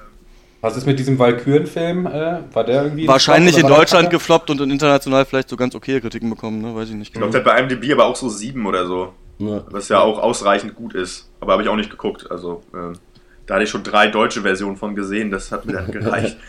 ja. so, dann hab, Alles klar, dann äh, bist du wieder dran, ne? Dann bin ich wieder dran. Genau. Ich habe es direkt ein bisschen verkackt. Und also, aber es ist egal. Es ist jetzt egal, weil der Film eigentlich schlechter war. Ich habe ihn hier mehr nur mit drin, weil ich ihn überhaupt geguckt habe. Und zwar 22 Jump Street. Ja, ah, oh. Die Fortsetzung. Der hat aber super Kritiken bekommen. Der ist so kacke, das glaubst du gar nicht. Krass. Also er ist halt, ja, also 22 Jump Street ist ja hier mit äh, Jonah Hill und äh, Channing, Chan Channing the Tater, Tatum. Ich will noch mal kurz sagen, äh, die, die männliche Jessica Biel. Ja, ja das muss ich genau. und äh, 21 Jump Street ist ja, also dieses Reboot von dieser Serie als Film quasi mit Jonah Hill, Channing Tatum, war eigentlich ganz witzig. Der war natürlich auch irgendwie doof, aber da hat es irgendwie funktioniert, irgendwie mit der Chemie zwischen den beiden. Worum geht denn das da an sich? Kannst genau, du das erklären? Die sind so Undercover Cops und im ersten Film, also in 21 Jump Street, müssen sie eine Schule infiltrieren und sich quasi als Schüler ausgeben, um halt da rauszufinden, wer irgendwie diese neue Droge vertickt, die es da gibt. Und das ist in, ganz witzig, weil Channing Tatum, der natürlich irgendwie so irgendwie sexiest man alive quasi ungefähr ist, an dieser Schule dann aber irgendwie der Außenseiter ist und Jonah Hill voll der Angesagte. Und damit wird irgendwie gespielt und das ist ganz witzig. Und jetzt sind sie im, im zweiten Film aber an der Universität, also am College und da ist es dann genau okay. andersrum, dass halt Channing Tatum so mit den ganzen Footballer-Jogs abhängt und voll der Coole ist und Jonah Hill nicht. Und aber in dem Moment ist der Film halt so ein Standard-College-Comedy-Film. Ohne irgendwas Besonderes. Und ich muss echt sagen, der war echt teilweise richtig langweilig und die Gags waren schlecht. Äh, ja. ja. Nicht zu empfehlen. Schade eigentlich, weil da hatte ich eigentlich auch Bock drauf, weil ich den ersten in ganz guter Erinnerung hatte fand den ersten cool, ich fand den ziemlich lustig. Ja. Und äh, auch wenn du sagst, der zweite ist nicht gut, werde ich ihn mir wahrscheinlich trotzdem angucken. Nur um halt für mich nochmal zu entscheiden, ob das nochmal funktioniert, das Konzept. Ja. Also ich meine, sie machen ja schon absichtlich dieselbe ja. Story nochmal. Ein paar ganz gute Gags. Du, ich, auch, ja. Und Ice Cube ist also halt wie immer herrlich, der spielt auch mit. Und rastet richtig aus, natürlich. Ey, dass halt so absichtlich dieselbe Story nochmal rebooten und sich dann damit auch selber auf den Arm nehmen, das irgendwie im Film nochmal referenzieren, dass man das jetzt ja noch zum zweiten Mal macht, das kann klappen, aber so zum Beispiel The Hangover hat gezeigt, wie kacke das ja, auch sein das kann. Das klappt halt auch nicht so äh, richtig. Und, und schon deswegen, beim ersten Film ohne Reboot. ja, das, das, stimmt, ja. ja. Äh, obwohl, nee, nee war, war ja ein Reboot von Ey Mann, wo ist mein Auto, habe ich vergessen. Aber ähm, ich hätte mir den auch angeguckt, äh, 22 Jump Street, wenn wir darüber einen Podcast gemacht hätten, hätte ich den anderen noch nachgeholt. Jetzt denke ich mir so ein bisschen, weiß ich nicht, ich habe von manchen gehört, das ist so der, die beste Comedy des Jahres. Ich gucke ja äh, so Comedy-Serien finde ich geil. Comedy-Filme habe ich fast gar keine gesehen von diesen ganzen amerikanischen. Ich weiß nicht, woran es gelegen hat. Vielleicht zu wenig gekifft in der Jugend irgendwie. Aber ähm, ja, weiß ich nicht. Also werde ich mir vielleicht mal angucken. Ja. Vielleicht auch nicht. Also kann, ja. guckt euch den ruhig mal an, aber ich kann mir auch nicht vorstellen, dass ihr den äh, irgendwie besser findet als ich, ehrlich gesagt. Ja, also ich, für mich ist das glaube ich nichts. Also ja. äh, bin da Lachen ist eh nicht so dein Ding. Ja. nur, im, nur, im, Keller, ne? Ohne, ohne, ohne Lampe. Ja. Ja. Äh, ja. Bin ich dann dran? Ja. Auf Platz 4, ja. Also meine, meine Top 4, Lorelei, Bruno, Agathe und Siegfried, ne, ist ganz klar. Was? Der Pokémon-Witz. Ach so, ah, okay. Ja. nicht Ey, schlecht, nicht schlecht. Wie doll kann man mich im Regen stehen lassen bei so einem oh, Mann, der war, der war echt zu spät gepeilt. Echt, ich hab's auch nicht, jetzt noch nicht verstanden. Ich dachte, es wäre ein deutscher, so ein deutscher äh, Historienfilm gewesen. Ja, war's. Mit so einem Mini-Monster, die aus Bell springen. Nee, ja. äh, mein Platz 4, äh, Child of God, äh, Film von James Franco, ähm, ja, und hat eine Buchvorlage von äh, Cormac McCarthy mit gleichem ah. Titel. Und äh, ja, geht im Prinzip einfach darum, irgendwie in Tennessee in den 60ern. Und wir folgen im Prinzip dem der Geschichte oder dem Leben von Lester Ballard, was halt irgendwie oder ähm, einfach ein. Ja, ich hatte das Gefühl, dass der geistig irgendwie behindert ist. Und ähm, ich habe da nochmal nachgelesen, das soll einfach nur ein normaler Mensch sein. also, also äh, nein, nein, nein, nein, nein, nein, nein, das, das ist das jetzt denke ich mir jedes Mal, wenn ich mit dir mich treffe. Das ist denkbar, ich lese das ist immer denkbar ungünstig formuliert. Ich habe gerade, so, ich suche gerade Wörter und habe das gerade vernachlässigt, die Political Correctness. Ähm, ja, nein, also im Buch äh, so, äh, wird er so beschrieben, er ist ein Child of God, much like yourself, perhaps. Und ähm, man, das ist, lässt natürlich aber auch offen, vielleicht hat er auch einfach eine Mental Illness das weiß man nicht. Jedenfalls ist er irgendwie gewalttätig und lebt halt irgendwie völlig abgeschieden von sämtlicher Zivilisation irgendwo im Wald in irgendeiner ollen Hütte und äh, ja, ich. Der, ist, der wird von James Franco gespielt. Nein, James Franco okay. kommt nur eine ganz kurze Rolle. Ah, okay. Ich weiß jetzt gar nicht, wer die Hauptrolle da spielt. Ist, ob ich, wahrscheinlich ein Kumpel von James Franco. Ich weiß es nicht. Ich habe auf jeden Fall das erste Mal einen, Men einen Mensch kacken sehen von hinten. Ja. Äh, dafür danke James Franco. Äh, vor allem im Zug und Leute gucken auf den Bildschirm. Das war auch schön. Also, äh, war auch ah, da, sowas kenne ich auch. Ja. War herrlich. Die, nee, ähm, Kackfilme im Zug. Er hat ganz schlechte Bewertung bei IMDb 5,6 Punkte. Und wir folgen im Prinzip wirklich nur ihm, wie er halt irgendwie sein komisches, abgefucktes Leben führt. Er hat, glaube ich, wirklich auch eine Mental Illness. Es kommt dann irgendwann dazu, dass er halt äh, ein Auto findet, da ist irgendwie, glaube ich, da liegt irgendwie ein, ein totes Mädel drin oder ist sie nicht tot oder bringt er sie um. Auf jeden Fall äh, geht es dann los, dass er irgendwie Sex mit toten Frauen hat. Ähm, und äh, ja, ab da wird's creepy. Was cool ist, was finde ich James Franco ganz gut hinkriegt, ist ähm, so eine, was ich jetzt mal Cormac McCarthy zuschreiben würde, was jetzt aber auch nicht von mir ein Geniestreich ist, sondern einfach so ist, sondern wirklich bedrückende, richtig düstere irgendwie äh, Hinterland-Amerika-Atmosphäre zu kreieren. Ja. Ähm, das ist cool. Ich finde schade, dass ich vorher bei IMDb geguckt habe, wie viele Punkte er hat, weil dadurch, weiß ich nicht, verliert man so ein bisschen die Objektivität. Und ähm, ja, ich weiß auch nicht, ob ich den empfehlen würde. Platz 4 trotzdem, weil er, ich fand schon, dass es ein guter Film gewesen ist. Ähm, aber schwierig. Also könnt ihr ihn euch gerne mal angucken. Ähm, ja, ich, ich, ich, ja, mehr kann ich dazu wirklich nicht sagen. Es ist ganz schwierig für ja, mich. Ich habe von dem auf jeden Fall gehört und ähm, hatte vor, den zu gucken. Aber wenn du mir jetzt irgendwie Horrorgeschichten mit Exkrementen und äh, Leichenfledderei erzählst, dann überlege ich mir das noch ein zweites Mal. Ja, er hält jetzt nicht mega die Kamera drauf, ne? Also so, außer beim Kacken. Äh, äh, oh ja. Nee, es ist schon anstrengend. Es ist schon auch hart. Aber naja. Na gut. Das ist ja ganz interessant. Also ich finde, ähm, was man vielleicht davon aber mitnehmen muss, ist, dass James Franco irgendwie so der geilste Motherfucker in Hollywood ist, finde ich. Also der ist ja eigentlich so, weiß nicht, auch so ein bisschen Everybody's Darling, spielt halt irgendwie auch so total die netten Rollen manchmal. Äh, oder dann irgendwie Oz spielt er oder sowas. Und dann macht er aber auch irgendwie dauernd seinen eigenen Scheiß. Der hat jetzt, glaube ich, auf AOL.com irgendwie so eine Serie, wo er so glaube ich, Filmszenen verarscht, in total blutig oder sowas. Dann schreibt er irgendwie seine eigenen Bücher und macht damit Filme. Also ich hab, lese immer auf IndieWire schreiben die immer so, dass es kein Festival gibt, wo James Franco nicht wieder irgendein Scheißprojekt sich aus dem Arsch ja. zieht. Und so zum Beispiel auch, habe ich auch gesehen, das hat es nicht auf meine Liste geschafft. Tar heißt der Film, also so wie, wie Tear, ne? Ähm, aber es geht ja. ähm, quasi, äh, da spielt James Franco ähm, den Pulitzer-Preisgewinner C.K. Williams, das ist so ein, ähm, der hat so Gedichte geschrieben und sowas. Und äh, da spielen auch hier, ähm, äh, wie heißt die von Jessica Chastain, die von ähm, Zero Dark Thirty und Zach Braff zum Beispiel von Scrubs spielen da auch irgendwie alle mit und es geht halt um dieses Leben von diesem Schriftsteller. Das ist alles mit so einem ganz schrecklichen, also wirklich das Wort ist überbenutzt, aber so Instagram-Filter gefilmt ja. und mit so komischen Rückblenden aus seiner Kindheit und hat er eigentlich seine Mutter geliebt und nicht und dann sagt James Franco halt super weird, diese schlechten Gedichte, I breeze it still, that breeze und so ein Scheiß und denkst die ganze Zeit so, was ist denn hier nicht in Ordnung? Der Film ist Gott sei Dank irgendwie nur, weiß ich nicht, 80 Minuten lang oder so. Ja. Aber ja, trotzdem irgendwie Big up so zu James Franco, der auch diese Kifferkomödien macht. Also weiß ich nicht, der traut sich immerhin irgendwie diesen ganzen Quatsch, ne? Aber ja, der aufmerksame Dr. Pengleser weiß, dass mir James Franco ziemlich auf die Nerven geht mit seiner Omnipräsenz, muss ich Ach, sagen. Stimmt, also der macht ja wirklich alles von Film über Bücher und führt selber Regie und macht seinen eigenen Soundtrack und, und schreibt Drehbücher. Und äh, ja, und hat halt wirklich sage und schreibe im letzten Jahr einfach 13, in 13 Projekten mitgewirkt. Und wo man sich so fragt, Frechheit. muss das sein? Musst du alle dreieinhalb Wochen irgendwie einen neuen Film drehen? Also ich finde das unnötig. Ich finde, da soll er lieber irgendwie sich Step Rogan krallen und irgendwie nochmal ein paar dicke Tüten bauen. Also das finde ich dann besser, muss ich sagen. Ja, gut. Ja. Was ist denn bei dir auf der Nummer 4, Dr. Slims? Ähm, meine Nummer 4 ist die neue Comedy News Show, neu ist sie gar nicht mehr mittlerweile, Last Week Tonight with John Oliver äh, auf HBO. Ist halt so äh, Comedy News, also nach der Art von The Daily Show und The Colbert Report und so, ihr kennt die ja sicherlich alle.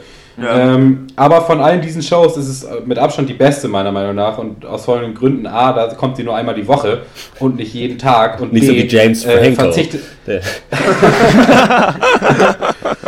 Und B verzichtet sie halt auf diesen ganzen Celebrity-Bullshit, den eh keiner interessiert, sondern äh, beschränkt sich wirklich auf politische und sozial relevante Themen.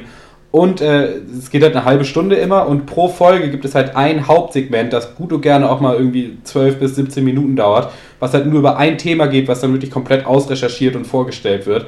Themen wie zum Beispiel äh, Drohnen oder die Todesstrafe oder nukleare Waffen oder irgendwie Schottlands Unabhängigkeit. Und das wird dann wirklich im Detail und trotzdem natürlich mega lustig, weil es immer noch eine Comedy-Show ist, halt äh, dir äh, vorgestellt. Und ähm, ja, der Host John Oliver ist teilweise lustig, manchmal ein bisschen nervig, weil er oft so äh, Stimmen verstellt, Akzente macht, Leute imitiert. Das kann einem auf die Nerven gehen, aber die Show lohnt sich auf jeden Fall. Ähm, 20 Folgen gibt es mittlerweile. Äh, kommt immer montags hier raus in Deutschland, also sonntags in Amerika. Ich habe alle 20 Folgen gesehen. Ich finde super.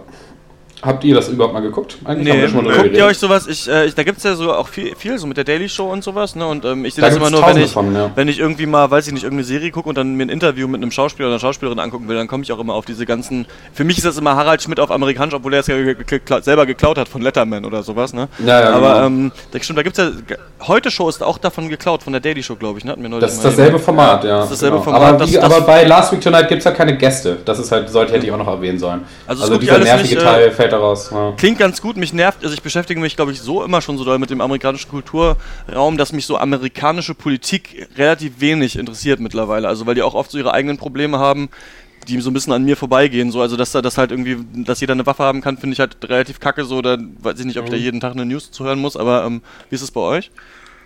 Ähm, ja, ich habe so Daily Show immer ab und zu mal eine Folge gesehen und fand das eigentlich auch immer, wenn ich es geguckt habe, ganz gut. Hab mich aber nie dazu durchringen können, mir das halt wirklich jede Woche anzugucken, wenn es rauskommt. Und so ähnlich geht es mir damit auch. Also ich glaube, ich habe insgesamt drei Folgen gesehen und die waren alle gut und witzig, aber ist jetzt ja irgendwie trotzdem nichts, was ich mir jede Woche angucke. Mhm. Okay. Ja, mich spricht das Format nicht so richtig an. Irgendwie manchmal kommt man dazu, dass man auch mal irgendwie wie ein bisschen Conan guckt oder sich bei YouTube durchklickt oder so, aber ja, ich bin da auch nicht so der, der richtige Typ für. Aber. Was ich vielleicht noch erwähnen sollte, ist, dass die Show halt auf, auf HBO läuft und nicht im ja. normalen Fernsehen, sag ich mal, in Anführungszeichen normal, was halt bedeutet, dass halt die, sowohl John Oliver als auch seine, seine Schreiberlinge da halt komplette kreative Freiheit genießen. Ja. Also soll heißen, sie müssen halt nicht politisch korrekt sein ja. oder irgendwelche Interessen vertreten, sondern sie sind da schon gut inkorrekt, ziehen gut über den Scheiß her auch. Und äh, also, ja, also ich finde, das ja. lohnt sich, meine Nummer ja, cool. HBO ist Bezahlfernsehen in Amerika, ne? Das muss man genau, bezahlen ja. mit, so, mit so einem Bundle, Richtig. mit anderen Sender wahrscheinlich, ne? Ähm, bei mir auf äh, Platz 4 ist der von der Kritik ja wirklich mit Lob überschüttete Film Boyhood von ähm, Richard Linklater. Der hat diese Before-Filme gemacht. Ich weiß nicht, ob ihr die mal gesehen habt. Da kamen ja auch, glaube ich, alle neun äh, Jahre einer raus. Before Sunrise, Before Midnight und Before Sunset. Bis zum Morgengrauen. Da, in diesen, ja genau, in diesem Film ging es schon um so eine Liebesgeschichte, die sich, glaube ich, über die Jahre verändert. Da spielt auch Ethan Hawke ähm, mit. Und in Boyhood geht es eben Gibt es dafür ein deutsches Wort? Nee, ne? Jung, Jungenheit, weiß ich nicht. Also die Jugend. Kindheit eines Jungen quasi, die Jugend.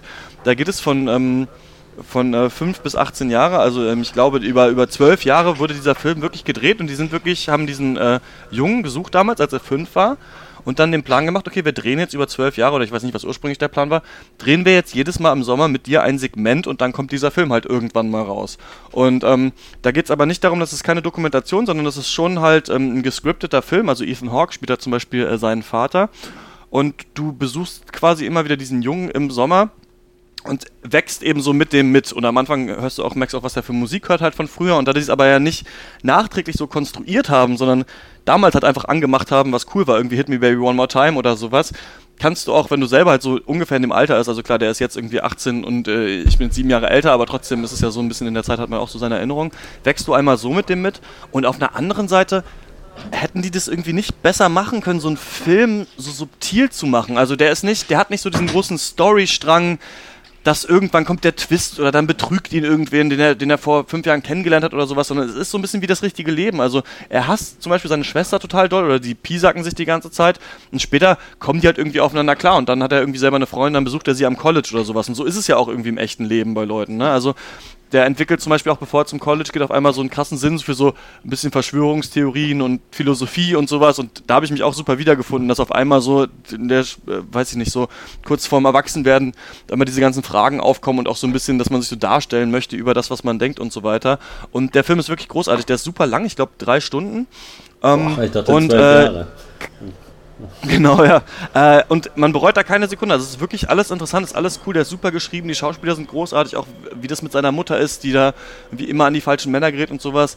Ähm, ganz, ganz großartig. Hat auf IMDb 8,7 ja. und hat ganz oft also wirklich super Wertung abgegeben. Und ich würde dem auch, glaube ich, 10 von 10 geben, weil ich nicht wüsste, wie man so einen Film, der so ist, besser machen kann. Also man ist da wirklich danach ziemlich ergriffen und ähm, der hat endet halt nicht auf so einen Punkt, wo eine Story endet, sondern irgendwie denkt man, okay, der ist jetzt im Alter zum College zu gehen, jetzt geht das Leben los. Ich wüsste eigentlich gern, wie es ist, aber der Mensch ist ja in echt noch nicht mehr so alt, also dass ich das wissen könnte.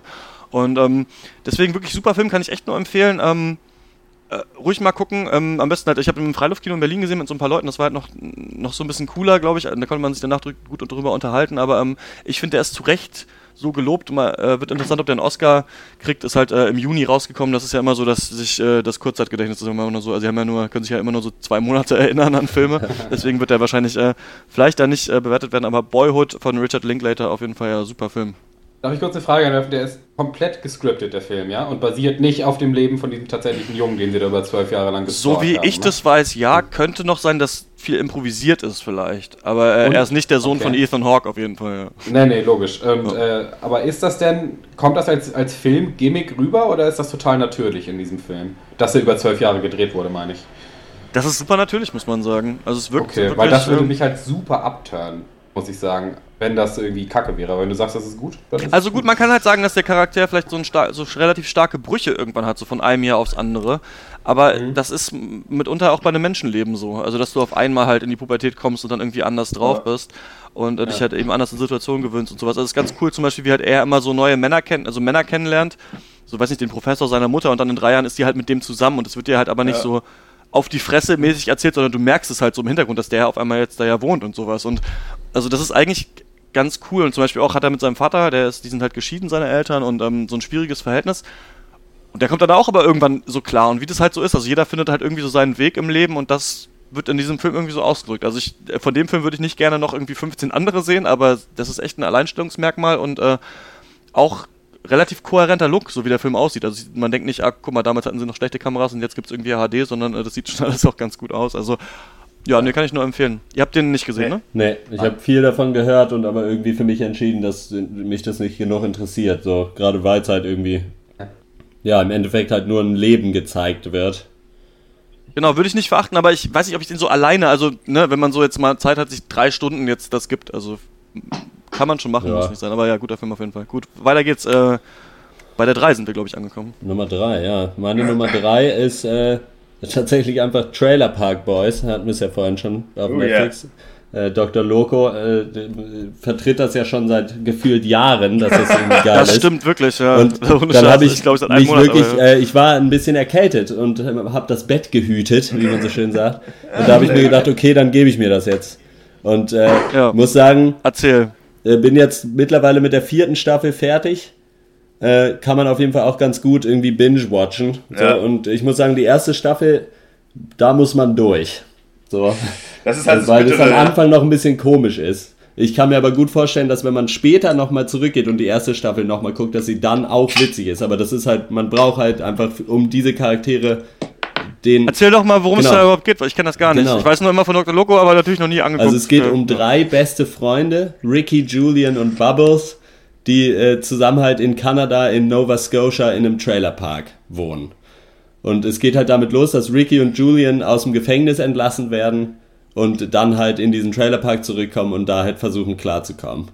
Und die sind halt einfach äh, alle relativ dumm und halt kriminell. Ja. Und, und, und es gibt halt für die nur die Möglichkeit, Geld zu verdienen, indem sie halt äh, kriminell tätig werden. Greasy Business. Und eine andere Option gibt es für die quasi gar nicht. Also das steht völlig ja. außer Frage. Und die sind halt einfach irgendwie alle herrlich, alle Charaktere. Also vor allen Dingen auch der Trailer Park Supervisor. Jim Leahy oh, ist einfach, die, das ist einfach nur göttlich und man, man verliebt sich einfach in diese Charaktere und es wird immer witziger und geiler und ich kann es wirklich nur empfehlen. Aber geil. wie gesagt, die erste Staffel, da muss man durch und dann wird es herrlich. Ich finde das. Wie viele Folgen hat eine Staffel? Ich glaube so sieben, acht, ne? Sechs oder sieben. Und wie ist das gefilmt? So Sitcom-mäßig? Nee, so Mockumentary-mäßig. Also ah, okay. es ist so eine Fernsehcrew quasi, die, die, die warum auch immer aus dem, aus, dem, aus dem Knast halt folgt und deren Leben filmt. Und man weiß auch nicht warum, aber die sind auch, also manchmal wird auch mit denen interagiert und so. Und ja. man weiß halt nicht so richtig, was da los ist, aber es ist einfach nur, also gerade du, Dr. Schwarz, du wirst das auch feiern, Dr. Snips glaube ich auf okay. jeden Fall auch.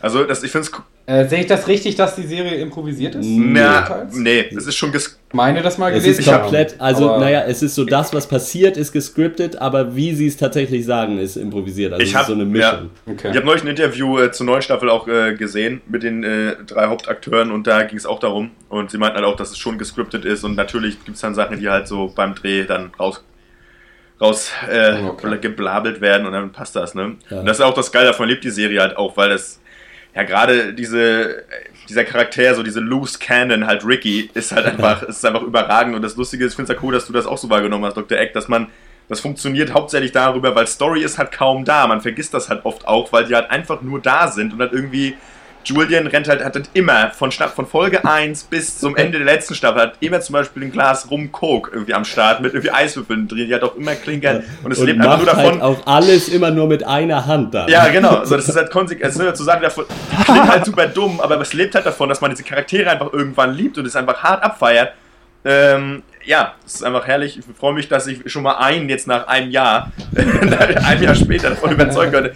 Obwohl, er musste es erst krank werden, um einen Tipp von mir. Ja. das ist hart. Aber, ja. aber immerhin, der ist cool.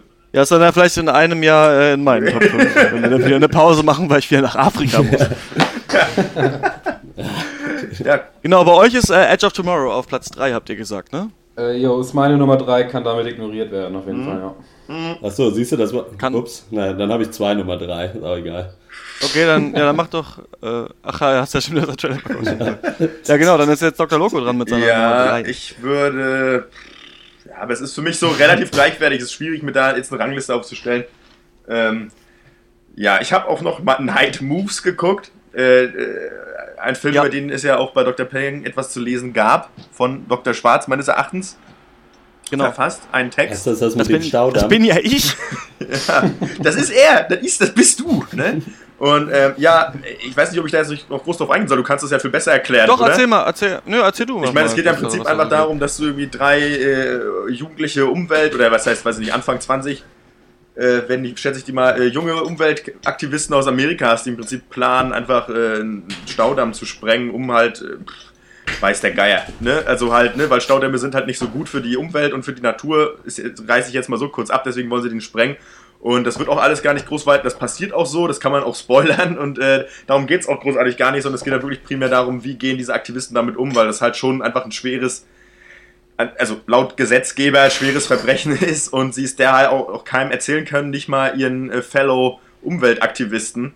Äh, zumal auch äh, dann im Gespräch mit anderen sie halt auch rausfinden, dass halt andere auch sagen, ja, also wir sind zwar hier da und dafür, aber wir finden halt, dass das eine super scheiß Aktion war, weil die erfahren natürlich dann auch über Zeitungen, also halt Medien von diesem Anschlag auf diesen Staudamm und ähm, das ist halt ganz, ja, was heißt interessant? So, das ist, ja, naja, ich meine, man selber setzt sich auch mit Dingen im Leben auseinander und wird ja jetzt irgendwie jetzt nicht großartig überrascht mit irgendwelchen Überle von irgendwelchen Überlegungen, weißt du, die man jetzt vorher nicht getätigt hat. So, das ist halt so, ja. sind halt relativ naiv da rangegangen.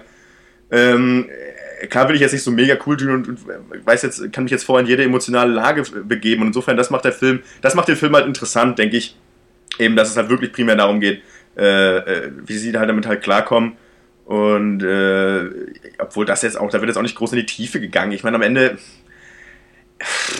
ja, ich finde, irgendwie, irgendwie finde ich, dass es ein guter Film ist. Ähm, okay. Aber ja, aber auch nicht wahnsinnig deep. Und ich glaube, das wollte er schon ein bisschen mehr sein. Unterstelle ich den Machern einfach mal.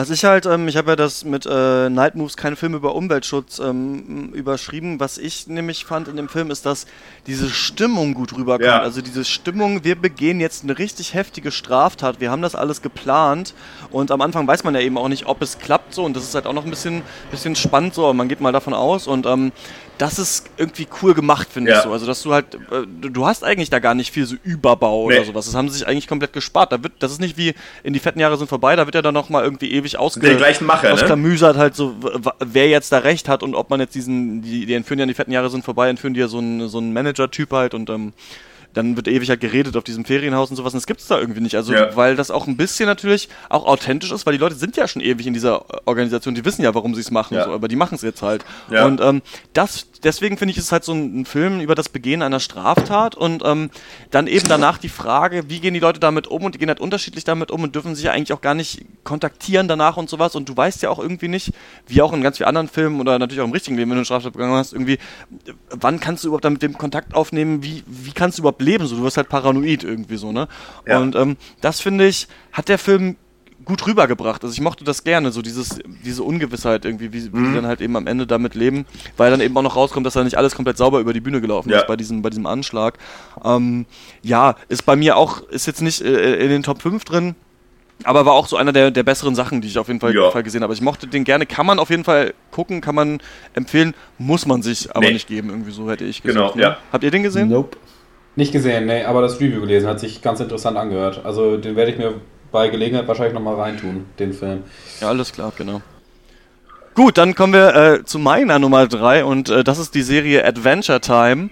Ähm, kennt ihr wahrscheinlich alle, ist euch wahrscheinlich allen äh, ein Begriff. Das ist eine äh, Cartoon-Serie ähm, von Cartoon Network und ähm, da geht es halt äh, darum, dass es so eine, ja, so eine Mischung aus Kinderserie und Erwachsenenserie. Ich glaube, so ganz kleine Kinder, also vor allem nach diesen Staffeln, die ich jetzt gesehen habe, können das nicht gucken.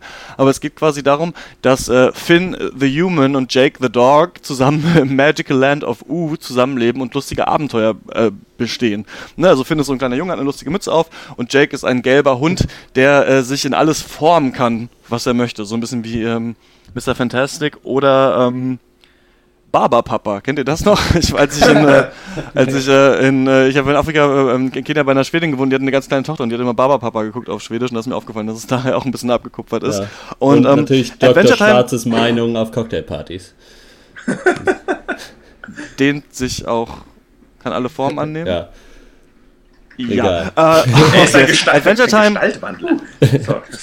Adventure Time ist jetzt in der äh, sechsten Staffel, also die Serie gibt es schon seit sechs Jahren und ich habe da auch mit der ersten Staffel angefangen, die zu gucken. Das war vorher so ein YouTube-Video ähm, von ähm, Pendleton Ward heißt er, was echt nicht sein richtiger Name sein kann. Der hat bei ähm, The Regular Show zum Beispiel so eine Comedy-Cartoon-Show äh, mitgearbeitet. Der hat so ein, wie so ein Pilot gemacht, ne? Und es gibt so ein YouTube-Video, wo du dir den Typ angucken kannst, wo er ein bisschen über Adventure Time redet. Und der ist halt der verkiffteste, fetteste Nerd- Spacko, den man sich vorstellen kann und sagt halt immer so, ja, und dann habe ich Adventure Time so vorgestellt, ey, oh, das ist übrigens mein Schlagzeug. Hast du Bock, dass ich dir ein bisschen was auf dem Schlagzeug vorspiele? Und dann macht er halt einfach so ein Solo, einfach zwei Minuten auf dem Schlagzeug, labert weiter, spielt am Ende noch Orgel. ähm, Adventure Time ist eine äh, super lustige Serie, weil sie einerseits diesen kindlichen Entdeckungsdrang, also die leben halt in so einer Fantasy-Welt, bestehen irgendwie Abenteuer zusammen und sowas, zeigt. Andererseits hat das ganz viel so Referenzen auf Popkultur und die sagen auch immer so irgendwie so, yeah, Bro, und so Sachen auch, die, weiß ich nicht, auch Kinder nicht sagen würden. Ne? Ja. Also zum Beispiel einmal ähm, sagt, äh, greifen irgendwelche Leute an und dann sagt er irgendwie so, ey, äh, äh, get those hot buns over here. Und dann trägt halt einer so ähm, frische Brötchen halt, weißt du, aber es das heißt halt eigentlich, bewegt deinen Arsch ja. hier rüber. Und zum Beispiel gibt es halt so Zombies, die essen irgendwie, ähm, da gibt es so äh, das Candy Kingdom, da sind alle aus Süßigkeiten, da gibt es Zombies, die wollen die essen, dann sagt er halt so, gimme some sugar und so, ne? Also ja. diese, diese Art Gags sind da halt viel drin. Und ähm, was so, ich habe Adventure Time die ersten drei Staffeln geguckt und dann gar nicht mehr weitergeguckt, weil ich so fand, dass in der dritten Staffel hat man so gemerkt, ähm, dass jetzt so alles erzählt ist und dass es jetzt nur noch so Folgen gibt mit immer den gleichen Charakteren und dann hängen die halt mal darum und darum und sowas und hab dann irgendwie aufgehört. Und mir jetzt nochmal äh, Staffel 4 und 5 und vor allem 5 ist doppelt so lang, also hat irgendwie 52 Folgen cool. angeguckt und äh, jede Folge ist elf Minuten lang nur. Also das ist einmal super cool daran. Also du kannst dir echt äh, super schnell halt eine Folge reinziehen. Haben immer andere Themen und es sind halt immer wirklich unterschiedliche Sachen. Und was ich so cool fand diesmal wirklich bei Adventure Time, ist, dass den Charakteren jetzt noch die abgefahrensten Backstories irgendwie gegeben werden. Also es wird richtig weird. Und du findest halt irgendwann raus, gibt halt eines der Ice King, das ist halt so ein Eismagier, ne? Der halt immer versucht, so Prinzessinnen äh, zu entführen und äh, die zu heiraten. Einmal gibt es zum Beispiel jetzt eine Folge, wo auf einmal alle Prinzessinnen aufwachen wachen und den, den äh, äh, Stück vom Körper und dann merkst du, dass der Ice King sich halt so eine Monstrositäten-Prinzessin zusammengenäht hat aus all deren Körperteilen halt und das ist halt super gruselig einfach. Und ähm, du findest halt raus, dass es halt dass das Adventure Time hat irgendwann, dass es in einer postapokalyptischen Welt spielt und es halt auf der Erde den, den The Great Mushroom War gab, also einen Atomkrieg und halt damals er halt noch Simon war und diese magische Krone gefunden hat und immer weiter in den Wahnsinn abgedriftet ist und jetzt halt dieser Typ ist und sich halt an nichts erinnern kann. Und das sind so Sachen halt, die halt viel zu heftig sind. Und Finn halt, der Hauptcharakter, der hat manchmal so Träume, zum Beispiel gibt es halt so eine, der ist in so einer Parallelwelt, irgendwie als wäre dieser Krieg nicht passiert und dann hat er so einen, so einen Roboterarm. Und später merkst du irgendwie, kann er in seine alten Leben zurück und ihm fehlt immer ein Arm. Also er hat immer so, ein, so, eine, so eine Klaue oder sowas. Und es wird halt in über sechs Staffeln halt, oder fünf Staffeln immer nur mal so erwähnt, bis er halt irgendwann dann tatsächlich jetzt seinen Arm verliert. Also du merkst halt so, dass da so Sachen geteased werden, die halt einfach ultra weird sind. Es gibt halt wunderschöne Folgen. Es gibt eine Folge, die hat es mir echt angetan, da wachen die beide auf, die haben jetzt so ein Baumhaus und das ist super cool und unterhalten sich die ganze Folge nur so mit Zetteln, die sie gemalt haben, halt, wo Sachen draufstehen, aber sie müssen die halt in zwei Minuten vorm Frühstück schreiben, alle diese Zettel. Und deswegen hat halt Jake super die intelligenten Sachen und äh, findet immer nur, ja, yeah, that's cool, Jake, haha, funny, Jake und so. Und äh, hängen halt so rum. Es gibt eine Folge, wo er irgendwie in so eine Parallelwelt gezogen wird und da ein komplettes Leben lebt mit Familie und sowas und am Ende war alles nur ein Traum und sowas. Ja. Also es wird richtig weird und du merkst halt, wie dieser Pendleton Ward-Typ irgendwie den craziesten Scheiß Aber halt versucht da reinzubauen, wo sie jetzt halt sagen, so jetzt erst recht. Also bei der dritten Staffel hatte ich das Gefühl, jetzt wissen sie nicht mehr, was sie machen wollen. Und ab der vierten dachten sie sich wieder, okay, jetzt drehen wir richtig durch. Aber ich habe ja gehört, dass Pendleton Ward jetzt nicht mehr dabei ist. Kann das sein? Äh, das weiß ich gar nicht. Also der, ich habe nur... Ich glaube nicht mehr als Schreiber oder so. Aber zwei der größten Fans, so. ich werde ihre Namen verfälscht wiedergeben hier im Podcast. Äh, Jim und Tony. und äh, einer der beiden, das werde ich jetzt nicht verraten, weil sonst ist es glaube ich zu leicht rauszufinden, über wen ich rede, äh, äh, postete, dass irgendwie Pendleton Board irgendwie jetzt auch äh, traurigerweise da irgendwie nicht mehr aktiv war. Wahrscheinlich nicht als Schreiber oder so, keine Ahnung.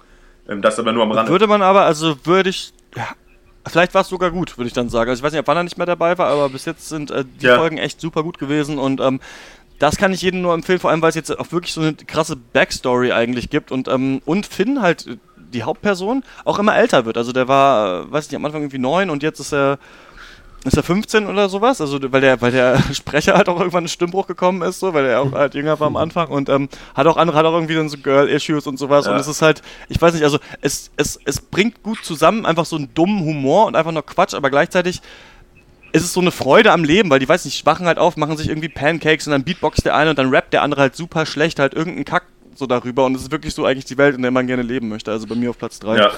ist äh, Adventure Time with Finn and Jake. So, dann sind wir bei Platz 2. Jo. Platz 2 habe ich äh, natürlich, weil ich ja nicht nur im Internet lebe, äh, ein Buch. Aber es stellt sich sehr schnell raus, dass es einfach nur ein als Buch gebundener Sci-Fi-Comic ist. Leider. also es, es, fällt einem schon auf Seite 1. Fällt einem das. nee, und zwar, wir haben ja neulich irgendwann mal einen Pencast über Jodorowskis Dune gemacht diesen Film, den Jodorowsky nie gemacht hat. Und die haben aber, also dieser Jodorowsky und auch der Möbius, dieser komische, weirde Künstler, der da mit hätte mitgewirkt hätte, wenn, wenn es jemals passiert wäre. Die haben halt zusammen danach dann einen Comic rausgebracht, The Inkle heißt er, und soll halt so, was Science-Fiction-Comics angeht, so, äh, so mit der beste Klassiker sein, den es so gibt. Ich bin jetzt halb durch oder so und muss auch sagen, das ist echt richtig cool. Also so ganz viel coole Story-Elemente, die man auch, wenn man ein bisschen Sci-Fi irgendwie geguckt hat, überall wiederfindet. Ja. Die äh, auch mit äh, Referenzen und so. Und, äh, der Zeichenstil ist auch cool. Also wir hatten ja damals schon gesagt, dass so auch die, äh, die paar Sachen, die es von The Dune schon gab, quasi, wir die auch visuell irgendwie ansprechend äh, fanden. Und der ganze Comic ist halt so super weird und super cool irgendwie und äh, macht richtig Spaß, das zu lesen. Und und worum geht's da an sich? Äh, es geht um John Defool. Das ist äh, so ein äh, Class Air R Detective, also so ein total lower Detektiv irgendwie. Und der wird aber angeheuert von so einer Frau, dass sie äh, irgendwie äh, er ihr Bodyguard sein soll und dann wird ihm irgendwie The Inker zugespielt. Das ist einfach so eine, eine kleine Kiste mit so einem leuchtenden Dreieck drin. Das Wie schreibt sich das? I-N-C-A-L. Okay. Und das hat irgendwie das Geheimnis des Universums inne oder so. Und das Universum wird auch gleichzeitig angegriffen von so anderen Leuten. Und er muss halt irgendwie, ist so der Nerd, der irgendwie das Universum retten muss, aber es eigentlich auch gar nicht will. So, weil es ihn eigentlich nicht interessiert. Und ist ganz witzig auf jeden Fall. Ja, cool, habe ich auf jeden Fall auch, äh, auch Bock, das äh, zu lesen. Du hattest es ja auch irgendwie lange vorbestellt und da jetzt ist es wieder verfügbar. Wahrscheinlich hängt das irgendwie auch mit dem Film zusammen. Das ist jetzt nochmal neu. Ja, ja genau. So. Ich hatte das damals direkt quasi bei Amazon bestellt und da war es aber nicht verfügbar und habe dann quasi einfach eingestellt, dass sobald es wieder ja. verfügbar ist, äh, hätte ich es gerne. Ich sehe aber auch gerade, es ist auf jeden Fall auch wieder verfügbar. Also ja. ist alles da. Ja, kann ich nur empfehlen. Also ich kann es euch auch gerne mal ausleihen, wenn ich fertig bin, so, aber das kann man auch. Oh ja, klar, da müssen wir Kann man auch so ganz gut im Regal stehen haben, denke ich mal. Genau falls mal ein anderer Nerd ja, vorbei genau. der auch Jodorowskis View gesehen hat. Sehr gut. So, weiter geht's mit Nummer 2 bei Dr. Logan. Oha. Boah, eben mit euren, mit euren Podestplätzen, ne? Also da weiß ich ja nicht. Ähm, Silbermedaille. Wenn du es nicht immer sagen würdest, wäre es scheiße. ja, naja, naja, gut, dann. Ich sage jetzt einfach einen Filmnamen ohne Platzierung. Ähm, was ich noch geguckt habe, äh, war äh, ja Two Faces of January. Äh, mit, mit Aragorn und, und der Freundin von, äh, von äh, hier aus Spider Spider-Man. Spider ich glaube, ja. die heißen auch so. Weil, das ist ja ein komischer mhm. Crossover. ja, nee, ähm, und da geht es im Prinzip einfach nur darum, äh, ist halt ein Thriller und, äh, glaube ich, spielt in Griechenland. Geht darum, dass äh, halt Viggo Mortensen spielt halt irgendwie, glaube ich, so ein, weiß ich nicht, ist das irgendwie Broker an der Börse? Kann auf jeden Fall hat er Leute um Geld gebracht, mit dem man sich besser nicht angelegt hätte. Hm. Sag ich mal so, ne? Und, ähm, äh, ja, dann kommt es halt dazu, dass äh, er irgendwie verfolgt wird, dann stirbt jemand, er muss, war eh schon auf der Flucht und muss jetzt noch mehr Fersengeld geben, weil er jetzt dann auch jemand, auf einmal halt jemand umgebracht hatte, zusammen mit seiner, mit der Freundin von Spider-Man. und dabei werden sie begleitet von einem Touristenführer, den sie kennengelernt haben und da entwickelt sich dann eine eine spannende Dreiecksbeziehung. Menage à trois. Love Triangle. Love Triangle. äh, ne, da gibt es dann so allerlei, allerlei Wirrwarr und ähm, ja, muss jetzt auch nicht im Einzelnen so drauf eingehen. Das ist irgendwie ganz unterhaltsam gemacht. Bei IMDb 6,4 Punkte. Vielleicht ein bisschen niedrig. Auf jeden Fall ein unterhaltsamer Thriller. Ich mag Thriller, wenn sie halbwegs gut gemacht sind. Hat Spaß gemacht. Also mir hat es Freude gebracht. Äh, nicht super stimmig am Ende, aber ja, doch. War aber cool. Den hast du doch in der äh, Trailer-Show damals ähm, beschrieben, Dr. Snips, ne? Äh, korrekt, ja. Ich äh, fand den Trailer damals super ja. interessant und, und meinte gesehen so. zu haben, dass äh, Viggo Mortensen äh, auf jeden Fall auch eine super Präsenz ausstrahlt in diesem ja. Film.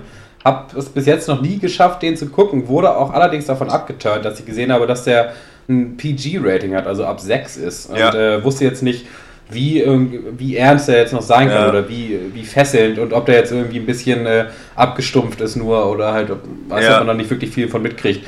Aber wenn du meinst, äh, der lohnt sich, dann lohnt er sich. Also ich wollte ihn gucken, habe ihn noch nicht geguckt. Ich, aber ich denke, das ist ein guter Film, den man sich mal beim so äh, mit einem Stück Kuchen und einem Kaffee angucken kann. Und äh, ich weiß nicht, ich weiß jetzt ah, nicht, ob der viel spannender ist als irgendein alter Hercule Poirot-Film. Ähm, vielleicht ein bisschen spannender. Ah ja äh, Viggo Mortensen konstant in der Homo-Faber-Optik zu sehen, weil sie da ein Bild vor Augen habt, auf jeden Fall. Ähm, aber das nur von mir am Rande erwähnt. Faber-Castell kenne ich nur. Homo Faber-Castell. ja, nee, genau, das ist meine, mein vorletzter Titel, den ich dann erwähnen Auch wollte. bei mir wieder so ein Film, wo ich äh, sagen würde, hätten wir einen Pan also hätten wir einen Pancast gemacht, hätte ich natürlich auch gucken müssen, aber hätte ich mir den quasi gerne angeguckt. Jetzt liegt der irgendwie so in der Watchlist ja. und äh, wird er wahrscheinlich auf, auf ewig bleiben. Also, ja, ja, ja.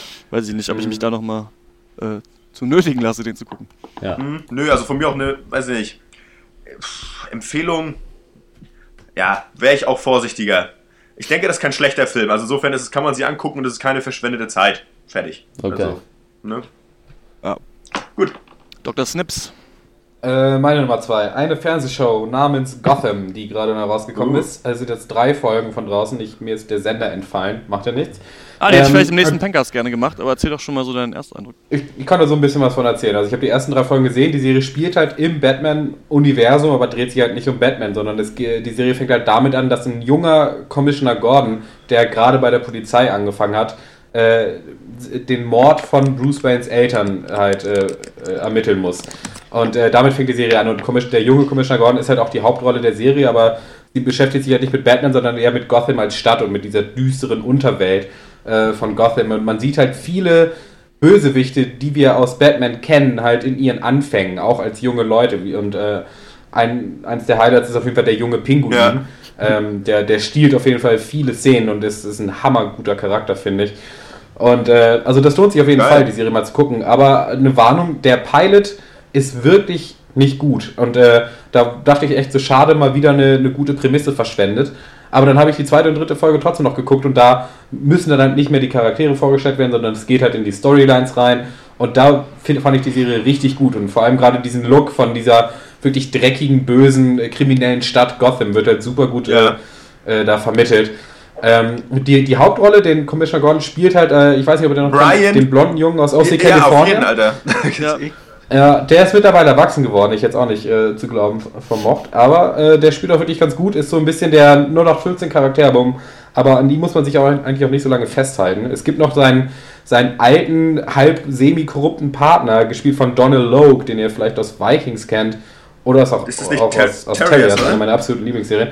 Ähm, und nee, also der ist auch wirklich gut, die Serie lohnt sich, äh, kann ich euch nur empfehlen, gerade als äh, Batman- oder Superhelden-Nerds, die ihr alle seid würde euch das hey. bestimmt gefallen. Oder vielleicht auch nicht. Ja, geht so, ne? Ich finde immer, ich finde halt diesen, diesen, diesen, diesen, diesen Prequel-Kram eigentlich immer super nervig, muss ich sagen. Also, ähm, zum Beispiel ist es auch so eine Sache, ich, ich höre immer von allen Ecken und Enden, dass Hannibal so eine gute Serie sein soll, aber schon die Prämisse, dass ich da irgendwie die Anfänge von Hannibal Lecter erzählt bekomme, ist mir irgendwie, geht mir irgendwie schon auf die Eier, muss ja. ich sagen. Also, ich weiß nicht, ich habe immer das Gefühl, ja, muss es sein, es gibt ja auch dieses ähm, Avengers Tie-In äh, Agent of Shield. Da habe ich mir mal mhm. die erste Folge angeguckt, die war auch richtig grottig auf jeden Fall. Ja. Ähm, und dann haben wir ja diesen glorreichen Trailer zu The Flash mal gesehen, der wirklich das schlechteste ist, was ich seit langem irgendwie gesehen habe. Und Arrow fand ich auch irgendwie unter aller Sau. Also ähm, der Serie würde ich vielleicht, vielleicht im nächsten Pankers nochmal ähm, ähm, eine Chance geben, können wir uns mal angucken, können wir mal drüber äh, schnacken, mal schauen. Also ich würde es aber nicht unbedingt als Prequel bezeichnen, sondern eher als halt ergänzende Serie. Also die, die Serie basiert schon mehr auf sich selbst und sie hat auch Charaktere, die es sonst vorher noch nicht gab. Zum Beispiel die Unterweltbossin Fish Mooney, die jetzt zum ersten Mal vorgestellt wird.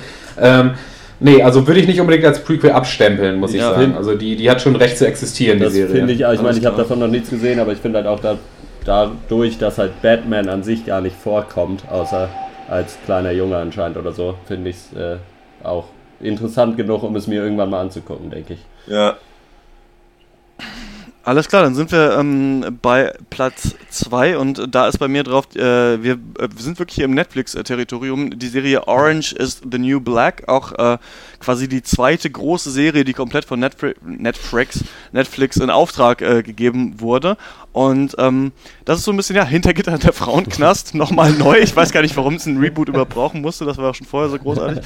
Ähm, da geht es um äh, Piper Chapman. Ähm, das ist eine attraktive junge blonde Frau, die mit, ähm, heißt der Jason Big oder Bixen, der ähm, von American Pie. Biggs, ist ja dieser, oder? Jason, Jason Biggs, siehst du mal.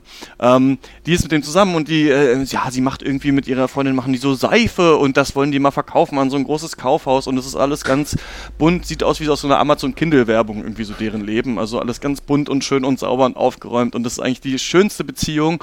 Nur es gibt ein Problem, äh, Piper Chapman hat halt eine düstere Vergangenheit, denn ähm, sie war äh, damals ähm, in ihrer wilderen Phase ähm, mit äh, Laura Prepon zusammen. Alex heißt sie in der Serie. Das ist, äh, kennen wir aus That 70 Show als Donna.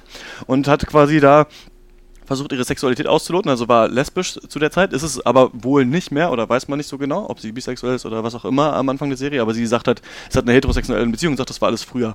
Aber Laura Prepon war damals eben ähm, Drogendealerin und hat halt richtig krass äh, viel Drogen verschifft um die Welt und einmal hat eben ähm, Piper da so einen Koffer voll Geld mitgenommen, irgendwie von Kuba nach, weiß ich nicht, Helsinki oder sowas und halt ihnen der übergeben und äh, später wird sie halt von, sie weiß nicht genau von wem, vielleicht von ihrer alten Freundin oder von wem anders eben angezeigt oder es kommt eben raus, dass sie das war und sie zeigt sich dann selbst an und sagt, okay, ich gehe jetzt ins Frauengefängnis dafür, dann kriegt sie anderthalb Jahre und dann weiß sie, okay, dann ist es rum und ich mache das jetzt und dann ähm, ja. ja mache ich irgendwie reinen Prozess und danach heirate ich meinen Freund, die sind auch quasi schon verlobt und so und ähm, das werde ich irgendwie alles schnell über die Bühne bringen.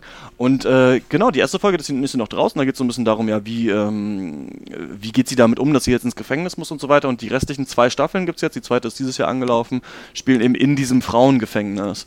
Und die Serie wird ja aller Orten irgendwie bezeichnet als halt super feministisch und super cool. Und ich finde es halt hart witzig, weil ja, wer hätte gedacht, dass man einfach auch eine feministische Serie machen kann, wenn man einfach hauptsächlich Frauen castet. Also das ist wirklich, und das meine ich gar nicht irgendwie, sondern nicht ironisch, sondern das ist wirklich der, der Erfolg dieser Serie. Da ist halt keine Frau als Frau, als die einzige Frau gecastet, sondern wenn du halt eine Serie hast mit halt 25 äh, weiblichen Charakteren, die du kennst, musst du halt versuchen, die irgendwie so zu zeichnen, dass sie sich eben unterscheiden, dass die alle ihre eigenen Agendas haben und so weiter. Und die Serie ist eben so aufgebaut, dass du quasi diesen Alltag im Gefängnis mitbekommst und gleichzeitig eigentlich in jeder Folge immer Rückblenden hast in das Leben einer dieser Frauen vor, bevor sie verurteilt wurde. Und das wird nicht immer komplett aufgedröselt, aber normalerweise bekommst du mit, wo haben die gelebt, auch wie sahen die aus, ist super interessant, weil natürlich alle diese Insassenuniformen normalerweise anhaben und dann siehst du die halt mal so in ihrem natürlichen Umfeld quasi vorher und so ungefähr, warum ist es wahrscheinlich dazu gekommen, dass sie im Gefängnis gelandet sind. Das ist bei allen eigentlich auch auf eine Art nachvollziehbarer Grund. Also normalerweise weiß ich nicht, vielleicht ein Mord begangen, aber dann schon aus Gründen, die immerhin vielleicht in der ethischen Grauzone oder sowas sich bewegen. Und ähm, das Coole an dieser Serie ist, dass sie auch immer noch Kontakt nach außen hat und du so merkst, wie halt in diesem Gefängnis auf einmal ein Kaugummi halt was wert ist, was halt ja. draußen einfach irgendwas ist. Und wenn aber halt jemand quasi äh, Zugang zu etwas hat. Da gibt es zum Beispiel Red, das ist ähm, Morgan eine äh, genau, ja, das ist eine, das ist so eine ältere russische Frau, die halt die Küche kontrolliert und schon in der ersten Folge, ganz am Ende, ist äh, Piper halt äh, äh, mit ihren Insassen, die sie halt noch gar nicht kennt und sowas da und versucht so ein bisschen halt Freundschaften zu schließen und sagt so, boah, das Essen hier ist richtig scheiße, ne? Und sie steht halt daneben, diese Red, und da hast du es halt bei der verkackt. So, da gibt es halt Machtspielchen, deswegen wird Piper erstmal ausgehungert die ersten drei Tage und muss halt irgendwie versuchen, bei dieser Frau halt äh, was gut zu machen und so. Und du siehst quasi so, dass halt im Ge das Gefängnisleben nach eigenen Regeln funktioniert und ähm, dass diese Regeln wichtiger für sie irgendwann werden als das Leben draußen. Und sie wird halt, kommt, gerät halt immer weiter auseinander von, von ihrem vorigen Leben und ähm, immer mehr in dieses äh, Insassenleben rein, wo eben andere Dinge wichtig sind. Und das zu sehen ist echt irgendwie cool. Und was ich auch irgendwie noch nie mehr Gedanken darüber gemacht habe, ist dieses Ding, wenn du im Gefängnis irgendwas anstellst, ne, also jemanden verprügelst oder sowas, verlängert sich ja deine Strafe. Aber das Gefängnisleben ist halt super abgefuckt. Das heißt, die Situation kann es halt geben. Und das ist irgendwie echt cool gemacht. Die Charaktere sind eigentlich fast alle super. Also das Casting ist großartig. Die Charaktere sind alle richtig geil. Nur würde ich sagen, in der zweiten Staffel, die sehr brisant anfängt, wo man denkt, okay, was ist jetzt los? Und äh, auch richtig Schiss um sie hat, äh, spielt sich das irgendwann so ein und es wird ein Konflikt quasi zwischen zwei von diesen Insassen heraufbeschworen, der echt über eine lange Zeit, äh, der dann so versucht wird, da ähm, den, den auszuspielen. Und deswegen finde ich, verliert die so ein bisschen an Drive, die Serie. Aber es kann auch sein, weil ich mir das alles halt wirklich in, in, in ein, zwei Wochen reingesuchtet habe hintereinander, dass es halt dann irgendwann einfach passiert, dass man ein bisschen abstumpft. Also das gleiche ist bei mir äh, bei House of Cards auch passiert, wo ich wirklich sagen würde, die zweite Staffel ist der größte Scheiß, den ich je gesehen habe. Und die erste großartig. Aber so schlimm ist es bei Orange is the New Black nicht. Das kann man immer noch gucken, das ist super. Aber ja, verliert vielleicht so ein bisschen so ein bisschen seine Idee, aber trotzdem eine super Serie, meiner Meinung nach. Habt ihr die gesehen? Nee, gar nicht. Nein? nee. äh, ich werde da, glaube ich, mal reingucken. Irgendwie demnächst. Aber ich hatte da bis jetzt auch nicht so großartiges Interesse, weil ich so ein bisschen was irgendwie Dramaserien angeht, einfach generell so ein bisschen einfach kein, also das Interesse verloren hatte einfach. Genau, und der Punkt ist ja daran, dass es eigentlich versucht, gleichzeitig auch eine Comedy zu sein und diesen Spagat super gut hinbekommt. Also, weil du, weil die Sachen, die schlimm sind am Gefängnis, werden auch wirklich richtig schlimm dargestellt. Aber dass das Leben da natürlich nicht immer nur schrecklich ist, kommt auch super gut rüber. Ja. Also, weil du hast halt einfach auch viel Zeit.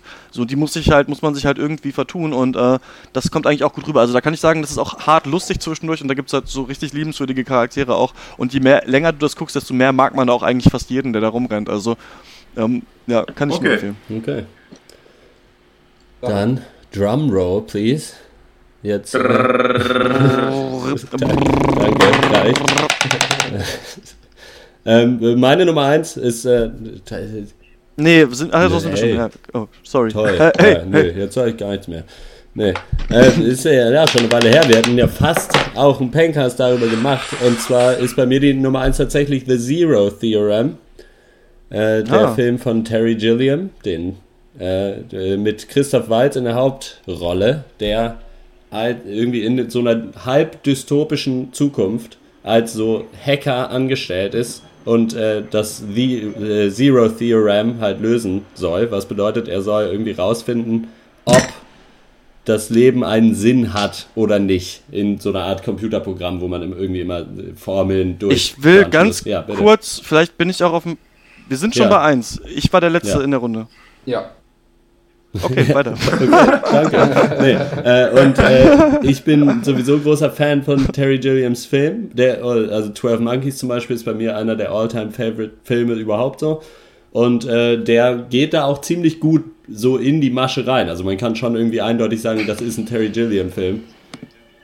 Äh, also gerade diese äh, dystopische Zukunft, die da gezeigt wird, wo alle Charaktere irgendwie so total skurril auf eine Art und Weise sind. Und aber ich finde, das schafft der Film sehr gut und äh, äh, das so darzustellen, dass es irgendwie trotzdem noch glaubhaft bleibt und so dieses Grundproblem, so was hat das Leben für einen Sinn und kann man das überhaupt lösen und wenn man das, wenn es da eine Antwort gibt, was bringt einem die? So nach dem Motto, das finde ich ist sehr gut verpackt da rein und er ist auch irgendwie äh, schön anzusehen und äh, von der Message her irgendwie interessant und Christoph Waltz macht es mal wieder gut, auch wenn er jetzt irgendwie nicht wahnsinnig was anderes spielt als sonst. Aber ja. es ist grundsolide. Also ich habe, hat mir sehr viel Spaß gemacht, den zu sehen und ich war ein bisschen traurig, dass es da keinen Pencast drüber gab. Aber jetzt kann ich mich ja endlich äh, dafür aussprechen. Fand ich ein super Film. Schlechte Kritiken bekommen, so oder? Mittel. War das nicht so? Mittelmäßige, ja, glaube ich. Ich habe den auch gesehen ähm, mit Dr. Eck zusammen. Es ist halt lange ja. her. Ich hatte mir dazu sogar auch schon eine ganze Seite Notizen gemacht, halt für diesen etwaigen Pencast. Oh, das Mittlerweile ist das, das, äh, das ist überhaupt kein Problem. Aber mittlerweile ist es halt schon wirklich alles ein bisschen verschwommen in meiner Erinnerung. Ich weiß, dass ich den Film richtig geil fand auch. Und ich weiß noch, das ist somit das Einzige, dass halt, was mir an dem Film besonders gefallen hat, ist, dass unter dieser wirklich äh, total kitschigen, Dystopie, skurrilen Haube, die halt Terry Gilliam halt irgendwie in allen seinen Filmen ja. macht, halt wirklich, der es schafft, dann noch eine wirklich eine ernsthafte, eine grundtraurige und eine, eine, gute Story halt zu machen. Also, dass nicht alles halt hängt an diesem visuellen Stil, für den Terry Gilliam so bekannt ist, sondern dass da drunter wirklich noch Substanz ist. Und äh, das hat mir imponiert und mir hat der Film auch gut gefallen. Auch, auch, auch wenn ich jetzt für eine längere Diskussion ihn wohl nochmal gucken müsste. Mhm. Ja, wir, wir müssen ja auch nicht länger diskutieren. Ja, ja, ich weiß nicht, ich mag, äh, ich glaube, ich mag Terry Gilliam nicht so gerne. Ich fand äh, 12 Monkeys fand ich irgendwie super nervig. Ich habe gemerkt, ich hasse Filme, die irgendwann wie in Irrenhäusern spielen. 12 Monkeys fand ich auch super geil, ähm, ehrlich gesagt. Den mochte ich nicht so. Live, also ich finde diese Monty Python Sachen natürlich irgendwie richtig geil. Fear and Loathing in Las Vegas finde ich auch echt ganz schön scheiße, muss ich sagen. Also ich den weiß, dass der super abgehypt ist, aber mich nervt der irgendwie hardcore. Aber ähm, ja, ich weiß nicht. Also ähm, ich äh, wenn ihr sagt, dass der gut ist, gucke ich mir den auch an, ja. Was denn? Welchen?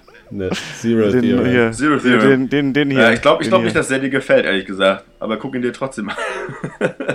Aber eigentlich bin ich ja für Dystopie und äh, Sci-Fi und dann noch intelligente Ich weiß nicht, Message, ob du Bock hast auf diesen haben. kitschigen Future-Ästhetik-Style. Mhm. Den hat der schon so sehr...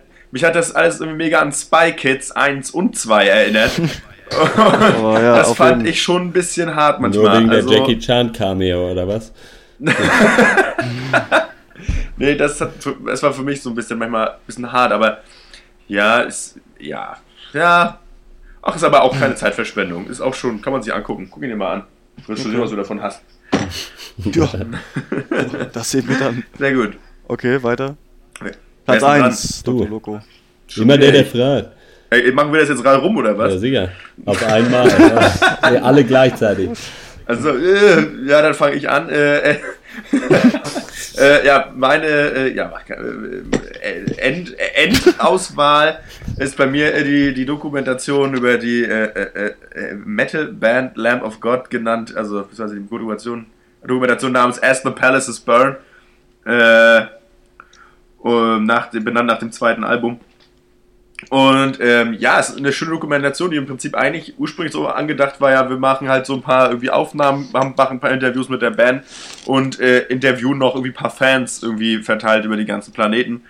Und äh, wie das Schicksal so spielte, wurde aber während das Ganze irgendwie in der, was heißt Produktion war, aber naja, während die Aufnahmen gemacht haben, das alles so Planung war, äh, wurde halt der Sänger in, in Prag äh, irgendwann verhaftet nach dem Konzert oder bei der Einreise direkt, äh, ja. wegen der Geschichte, die irgendwie, glaube ich, ein oder zwei Jahre irgendwie zurück, äh, ja, da schon zurücklag, weil irgendwie auf dem Konzert irgendwie ein Fan irgendwie von der Bühne gesprungen ist und irgendwie hat aber irgendjemand meinte wohl, er hätte ihn von der Bühne geschlagen oder geschubst und quasi wurde ihm Totschlag vorgeworfen und kam dann halt in den Knast und im Endeffekt dreht sich dann schon der Großteil der Doku darüber, dass sie halt mit ihm dann in dieser Situation dann gesprochen, halt sprechen und halt mit den Bandmitgliedern und wie das halt so ist und mit Managern und Leuten. Das ist halt, glaube ich, für Leute, die Band nicht kennen, völlig uninteressant und es ist jetzt auch nicht so, äh, dass ich jetzt sage, wow, was man da für spannende Einsichten bekommt. Man kann halt, äh, man kann halt was über die Band erfahren, über die einzelnen Charaktere und irgendwie, man kann sie halt mögen und ich mag die jetzt halt noch mehr äh, als vorher. Und was aber ich vor allem cool fand, oder für mich auch als Fan von, von Heavy Music, war eher, dass ich beim Gucken, weil ich ja nur selber auch Musik mache, nochmal so für mich auch wieder äh, nochmal neu heraus, oder wieder herausgefunden, wie soll ich sagen, nochmal neu gefühlt habe, weshalb was so cool ist an dieser Mucke. Und das ist halt so, oder es mag mit anderer Musik auch so gehen, aber ich kenne mich nur mit der aus äh, und der Szene. Ähm, bei diesen Interviews mit den Fans um den Planeten verteilt hatten sie halt auch so einen Fan, der irgendwie in Amerika, Südamerika Taxifahrer ist und der erzählt hat, wie, wie schlimm es mit der Kriminalität bei ihm ist und dass er halt auch irgendwie in solchen Kreisen unterwegs war und er einfach irgendwann rausgehen musste, aber einfach nur komplett einsam war, weil halt alle seine Freunde halt kriminell waren und in Gangs und weiß ich nicht, die Hälfte von denen mittlerweile auch tot und er ist halt einfach nur, lebt halt allein und fährt Taxi und halt einfach so krass einfach meinte so, ja keine Ahnung, aber er hat halt irgendwie die Mucke und das ist halt so das, was ihm halt mega Kraft gibt und das war schon einfach krass, äh, war auch, also ich weiß, ich fand das auch recht emotional, weil der hat einfach komplette Einsamkeit gewählt und meinte, das ist halt so das Einzige, was er halt, was ihm auch so richtig Kraft gibt. Oder halt so ein Mädel in Indien, die halt sagt, sie trägt halt andere Klamotten und keine Ahnung, das ist halt, ja, weiß ich nicht. Ich mag halt diesen Spirit und ich bin froh, dass das auch immer noch genug Leute gibt, die das, die halt nicht nur irgendwie, weiß ich nicht, sich halt irgendwie coolen Shirts anziehen, sondern die halt eben auch noch diesen, diesen Anti-Spirit mit Metal verbinden und den halt auch irgendwie so leben. Und das finde ich einfach cool, weil das ist für mich so, was die Mucke ausmacht. Ähm, das wurde so ein bisschen verbessert, meine ich, weil Metal jetzt auch cool sein wollte oder modernere Bands halt irgendwie halt ein bisschen alles mehr Fashion, ein bisschen alles Berlin-Mitte-Styles. Äh, und aber das ist eben, das ist aber halt nicht die Essenz des Ganzen, sondern die Essenz ist eine ganz aber andere. Aber ich dachte immer, du wärst der größte Hater von diesen Leuten, die immer so noch den Metal-Krieg kämpfen. Nee, die kämpfen ja nicht den Metal-Krieg. Es geht so. einfach nur, äh, das ist überhaupt nicht der Punkt. Das ist überhaupt nicht der Punkt dabei. Es geht okay. einfach nur darum, was es für die Musik, für die Leute im Einzelnen bedeutet. Ja. Und ja. das ist halt einfach schön. So, ich meine, kann auch sein, dass es Leute gibt, die einfach irgendwie äh, äh einfach ganz nach Ska hören und sagen so, das gibt mir mega mega irgendwie den Halt im Leben. Ich meine, das kann ich mir bei der Natur der Musik überhaupt nicht vorstellen. äh, Weil es halt weil es halt scheiße ist. So. ja, Ska-Punk ist scheiße. Der, der originale Ska aus Jamaika ist ziemlich gut, aber ja. Ska-Punk ist nicht so hm. geil. Naja. Nee. Ähm, kann ich mir das auch angucken, als jemand, der die Band nicht kennt und sowas? Kriege ich da ähm, auch diese ähm, Message mit oder geht mir das eher auf weiß vielleicht. Ein bisschen vielleicht, aber ich glaube, dann ist es in anderthalb Stunden wahrscheinlich zu lang, kann ich mir vorstellen. Also, weil es dann schon viel auch darum geht, um diesen Prozess und wie er sich da vorbereitet und wie er sich damit fühlt. Und das ist ja manchmal auch ein bisschen redundant. So, ja, okay, wir haben. Ich bin zwar Fan, aber ich habe auch, ich weiß jetzt auch, dass es für dich prekär ist, weil du vielleicht in den Knast gehst. So, so ungefähr. Ähm, also ja, ich habe die auch gesehen und bin allerdings ja auch Fan der Band. So. Insofern, ich glaube nicht, dass es Sinn macht, sich das anzugucken, wenn man damit nichts zu tun hat mit der nee. Band. So. Und halt auch, mhm. weil ich meine, dann hat man es logischerweise auch nicht mitgekriegt, so diese ganze Situation, wo er dann auf einmal in, in Prag im Knast sitzt und man irgendwie ja. nicht weiß, so, okay, was geht jetzt mit der Band? So, wenn der, wenn das irgendwie scheiße läuft, dann ist er halt erstmal zehn Jahre eingesperrt, so nach dem Motto. Ja, ja. Und so, und so als Aufarbeitung davon ist im Nachhinein super cool, dass jetzt halt die Doku halt zur Hälfte halt darum geht und das halt ja. spannend ist. Aber wenn man jetzt mit der Band nichts am Hut hat, dann lohnt es sich, glaube ich, nicht. Aber die Doku Nein, ist halt das, gut gemacht, auf jeden Fall. Ja, dann sind dann die Leute, glaube ich, auch zu egal. Ja. Ähm, dann hast du dazu wenig, ja, ja, da fehlt dann die Identifikation. Also da ist äh, das, glaube ich, nicht, macht, glaube ich, keinen Sinn. Ich kann nur sagen, ich sehe es hier gerade auf IMDb, hat nur ähm, von, wurde nur von 224 Usern bewertet, hat aber 8,2 und eins der hässlichsten Cover, die ich je gesehen habe, sind so Hände, die aufgehalten werden und brennen und dahinter ist äh, die Band und es steht As the ja, is burned. Das mag sein, ja, ja. Aber das muss ja nichts Schlechtes sein. Nee, das kann gut sein, dass das mega brackig aussieht. Ähm, ja, es, das Coole war, das wurde aber sogar auch in Berlin ausgestrahlt, irgendwie in Friedrichshain irgendwo ah, im Kino. Also das gab es schon geil. ein bisschen äh, haben sie so ein bisschen versucht, auch um die, um die Welt herum zu zeigen, was ich auch ganz cool fand. Hätte ich nicht gedacht, dass sie das hinkriegen. Ähm, naja, egal. Ja. So. Das ist doch mal ein kleiner Geheimtipp für unsere Metal-Freunde. Kleiner Geheimtipp. Richtig geheim, weil Lamb of God auf jeden Fall noch total unbekannt ist.